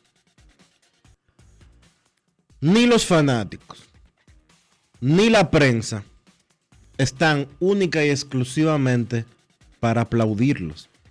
Cuando Argentina pierde con Messi, a Messi los fanáticos le gritan y le insultan. Y la prensa cuestiona su trabajo, a veces exageradamente, a veces no. En México, ay mi madre, en México los fanáticos cuando pierde la selección, cuando pierde el tri, cocinan a, todo el mundo.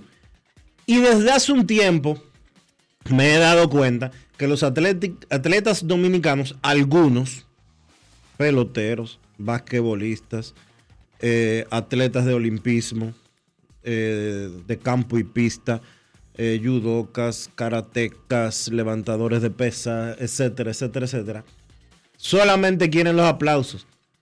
Inmediatamente alguien cuestiona algo de un atleta, de algunos atletas, la reacción es, yo he hecho demasiado por mi país para que usted me cuestione. Ustedes son unos mal agradecidos. Ustedes son una falta de respeto.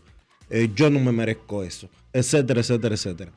Así como usted recibe también los aplausos cuando le va bien, sea lo suficientemente humilde para recibir algún tipo de cuestionamiento. Deje de ser tan sensible. Especialmente cuando son comentarios de fanáticos que tienen ese derecho y que sabemos que no tienen un filtro especial para detenerse y usar palabras bonitas para decir algo. O sea, eso también es ridículo. Por otra parte. Tenemos una llamada ahí. Pero espérate, Dionisio. El episodio este dije que la selección llegó a Venezuela y que la guagua era un anafe. Dije que eso es culpa de Venezuela o es culpa de la FIBA. Eso es culpa, culpa de la selección de baloncesto de República Dominicana. Oigan bien, a estos niveles altos, las federaciones y las selecciones nacionales tienen empleados, incluyendo una figura que se llama secretario de viajes. Tienen, usted va para Haití a un intercambio. Dionisio, ¿de dónde tú sacas como jefe de una delegación cualquiera que tú vas a tener todas las facilidades que tú recibes cuando tú vas a Estados Unidos o a la mitad de los países de la comunidad europea si tú vas a hacer un intercambio en Haití, Dionisio? Tiene, que, haber, un sitio, tiene que haber alguien que se asegure de eso. Vaya, revise el hotel, revise la guagua. Si no le gusta, alquile usted una. Pero alguien tiene que hacer eso. El no hacerlo habla muy mal de usted como organizador. No habla mal de aquellos. Para ellos, ese autobús estaba más que bien. Estaba más que bien. Es usted el que tiene que ir a revisar el día antes que su equipo esté en buen hotel. ¿Cómo son las habitaciones? ¿Dónde está ubicado ese hotel? Si hay un barrio malo cerca del hotel. Eh, ¿Cuál es la, la forma en que lo va a transportar? ¿Qué vehículo usted quiere que lo transporte? Pero eso tiene que revisarlo usted cuando a usted lo esperan con algo inesperado, es porque usted no hizo su trabajo. Esa figura tiene que existir. Se llama secretario de viajes. Y yo estoy seguro que cuando... ¿Qué universidad fue que vino a jugar con la selección dominicana, Dionisio? De básquetbol. San John. ¿Usted cree que la gente de San John dejó de que a la averiguadera dominicana las cosas de sus muchachos? No. Esa gente vino, revisó, miró. Y si todo estaba bien, dijo, todo bien. Y si hay algo que no estaba bien, dijo, esto hay que mejorarlo y si tú no puedes, yo lo alquilo. Porque así es que funciona. Así es que funciona. No es verdad que la selección de baloncesto de Estados Unidos de América dije que se tira para Grecia a ver lo que me prepararon los griegos. No, señor.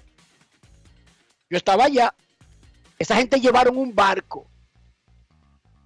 Un barco. Un buque como hotel de su delegación de la NBA y lo parquearon frente al mar o negro o Egeo, el que usted quiera. Lo parquearon frente a un mar ahí, frente a Grecia. Enrique, vamos a recibir esta llamada antes de irnos. Pero le estoy diciendo para que dejen de quejarse de que eso es venezolano, una guagua. No, no, vaya usted y revise. Eh, a nivel de selecciones de este tipo profesionales, usted tiene un secretario de viaje que revise esa vaina. Claro. Adelante, buenas tardes. Hola. Aló, buenas tardes. Se da la sorpresa. Sí, Buenas adelante. tardes. Sí, para decirle un poquito que deje de estar llorando, que nosotros perdimos todo cuarto, pero el equipo hizo un buen trabajo también. Pero sobre Yo todo lo que yo yo estoy llorando. Yo no me he lamentado de eso. Ah, sobre todo Enriquito Rojas, lo que yo quiero que usted, como un liceísta como yo, gestione los meneos para que Juan de Dios Núñez, un prospecto que tenemos en los Blue Jays de Toronto en, en clase AA, eh, usted me lo traiga para acá para Licey para que tengamos un verdadero piso liceísta ahí con nosotros y, no puede- y dejar de estar gritando los liceístas que nosotros tenemos que ganar para que los aguiluchos no nos sigan atacando. Le habla el supermercado Atención, Nacional, le pongo- atención, Ildefonso. Ureña y Audo Vicente. ¿Cómo que se llama el pitcher? Juan de Dios en doble A, el favor, deme los números, por favor. Atención, Ildefonso Ureña. No sé exactamente qué tiene que ver Ildefonso con este departamento, pero tengo que mencionar a Ildefonso para que lo haga. Y a Audo Vicente. Con ese pitcher resolvemos todos los problemas. Atención, dile el nombre de nuevo. Juan de Dios Núñez. Atención, Ildefonso. Todos los problemas se resuelven con ese muchacho. Pausa y.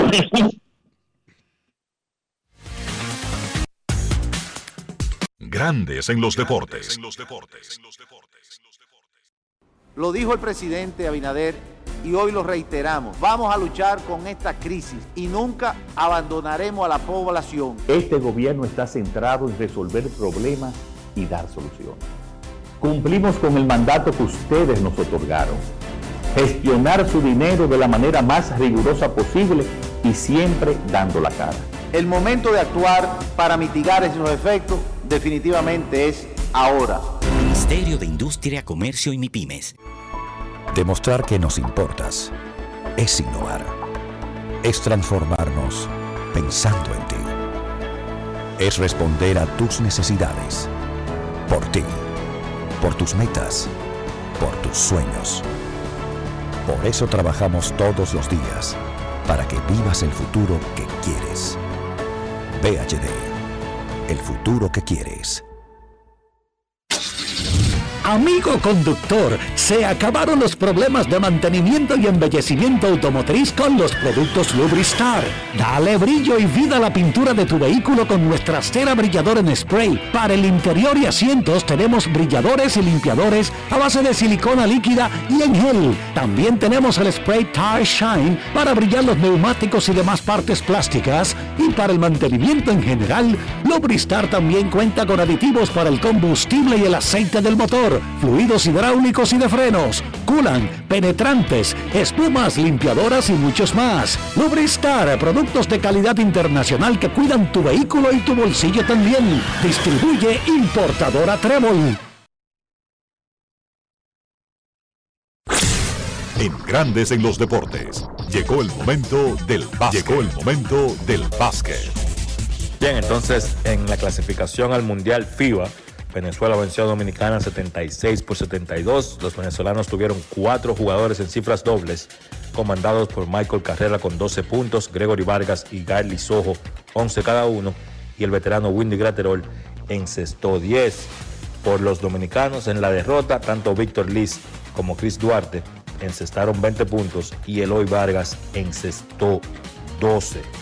Dominicana pues estuvo por debajo en la primera mitad. Venezuela llegó al medio tiempo con una ventaja 51 por 31, donde los venezolanos básicamente dominaron el partido en todos sus aspectos. Ya en la segunda mitad, crédito al dirigente Melvin López y al conjunto dominicano que pudieron ajustar, ser mejores defensivamente en esa segunda mitad, limitando a Venezuela a solo 25 puntos. Llegaron a estar por debajo solamente de un punto en el marcador. Sin embargo, la ofensiva dominicana no pudo hacer mucho en los últimos cinco minutos y ahí Venezuela se pudo hacer con la victoria. Los dos partidos que Chris Duarte, jugador dominicano de la NBA, vio acción por primera vez con la selección de mayores, terminó encestando 31 puntos en esos dos partidos combinados. No le fue bien de campo, terminó tirando de 29-8. La realidad es que Chris debe todavía pues adaptarse al baloncesto FIBA. Incluso después del partido, él se estuvo refiriendo a esto, diciendo que probablemente ese fue el juego más físico que él ha jugado durante toda su carrera como baloncetista. Entonces pierde Dominicana, cae al cuarto lugar de su grupo. Canadá está en primero en ese grupo E con 8 y 0, Venezuela 7 y 1, Argentina 6 y 2, Dominicana entonces con 5 y 3 está en el cuarto puesto. Del otro lado, Estados Unidos con 7 y 1, Brasil 5 y 3, México 5 y 3, Uruguay 5 y 3 y Puerto Rico con 4 y 4. Es importante saber cómo van los equipos del otro lado porque recuerden que aparte de clasificar los primeros tres de cada grupo, también clasifica el mejor cuarto lugar. Dominicana está en la pelea, todavía quedan cuatro partidos en la ventana clasificatoria o en las ventanas clasificatorias y yo pienso que todavía el equipo dominicano tiene mucho chance, especialmente en los dos partidos que siguen que se van a jugar en República Dominicana el 10 de noviembre recibiendo a Argentina y el 13 de noviembre recibiendo a Venezuela. Hay un tema que quiero tocar y es a raíz de un comentario, de una publicación que hizo el capitán Víctor Liz. Luego del partido de ayer, Liz básicamente se quejaba de críticas que reciben los jugadores dominicanos a pesar o luego de participar con la selección. En su caso, su caso particular, pues Liz hacía alusión a críticas que recibió en redes sociales luego de su participación en estas ventanas. Mi opinión al respecto es la siguiente. Los dominicanos son locos, como se dice popularmente, con su selección de baloncesto. Uno aprecia cada jugador que se pone su camiseta, especialmente en Dominicana, donde hay otros que no se ponen la camiseta o que no, aparentemente no les interesa vestir más o vestir la camiseta de Dominicana. Todo eso se aprecia. También se aprecia el trabajo que hacen los ejecutivos de la federación y los ejecutivos de la selección a la hora de armar el equipo. Todo eso, repito, es apreciado por el público y los fanáticos dominicanos. Ahora bien, luego de eso están los resultados y están las actuaciones y las evaluaciones del trabajo por el que usted firmó, del trabajo para el que usted se enganchó, de lo que usted decidió hacer con su vida, que es ser jugador de baloncesto profesional, y eso es un trabajo público. Entonces, así como llegan los elogios, también pueden llegar las críticas, críticas de todo tipo. Por ejemplo, la producción del puesto del jugador nacionalizado, olvídense del nombre, en este caso era Sadiel Rojas, un tipo que ha sido número puesto en la selección, un jugador sólido para la selección dominicana en los últimos años. La realidad es que en estos dos partidos no tuvimos mucha producción desde, ese puesto del jugador nacionalizado. Por ejemplo, en el partido de ayer, Rojas solamente encestó un punto. Entonces no podemos venir aquí a tapar el sol con un dedo. Sencillamente necesitamos más producción de un jugador nacionalizado. Y eso no es una crítica a Rojas, sino a la producción que necesita el grupo. Vamos a ver cómo le va a Dominicana en lo que resta. Repito, están cuartos en el grupo E. Todavía hay mucho chance de clasificar al Mundial. Eso ha sido todo por hoy en el básquet.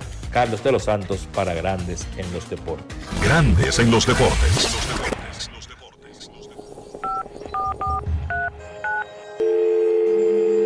Hola, mijo. Buenos días, mamá. Estoy llamando para decirle que no voy a poder pararme a beberme el cafecito hoy. Estoy corriendo para la capital a legalizar mi arte en la Junta. Ay, hombre, mijo, tú no sabías. Las actas ya no se legalizan. ¿Cómo? Y ni se vencen. Mamá, ¿usted está segura? Claro. Oye, tú que vives metido en las redes no lo sabía. Mira, y te digo más, ¿eh? ahora tú la puedes sacar en cualquier oficialía o donde sacan acta. Ay, mamá, ¿cuál es ese cafecito, hombre? Que voy para allá. Tu acta no se legaliza, no vence y además puedes solicitarla en cualquier oficialía o centro de expedición. Junta Central Electoral. Garantía de identidad y democracia. Tu acta no se legaliza, tu acta no se vence. Disfruta el sabor de siempre con harina de maíz mazorca y dale, dale, dale, dale. La vuelta al plato, cocina arepa, también empanada. Juega con tus hijos, ríe con tus panas, disfruta en familia, una cocinada. En tu mesa la silla nunca tan contada. Disfruta el sabor de siempre con harina de maíz mazorca y dale, dale, dale, dale.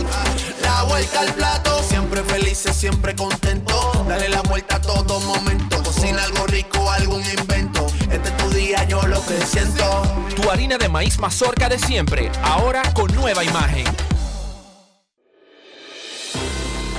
El Senado de la República fue condecorado con la Medalla de Honor y Mérito de la Orden, otorgado por el Supremo Consejo del Grado 33 de la República Dominicana. Como parte del proceso de modernización, el Senado avanzó los pasos para la implementación de la firma digital con una reunión de trabajo con representantes de la Oficina Gubernamental de Tecnologías de la Información y Comunicación, mientras que colaboradores de la institución se capacitaron sobre las alianzas público-privadas en el marco de la Ley 4720. El presidente de la Cámara Alta, Eduardo Estrella, recibió en su despacho al embajador de España, Juan Bolívar Díaz, junto a estudiantes meritorios, hijos de dominicanos residentes en el país europeo, quienes también recorrieron las instalaciones del Senado. Además, Eduardo Estrella sostuvo un encuentro con Donato Di Santo, embajador en misión especial del presidente de Italia, y Tony Raful, embajador dominicano en Italia, para abordar temas de interés nacional.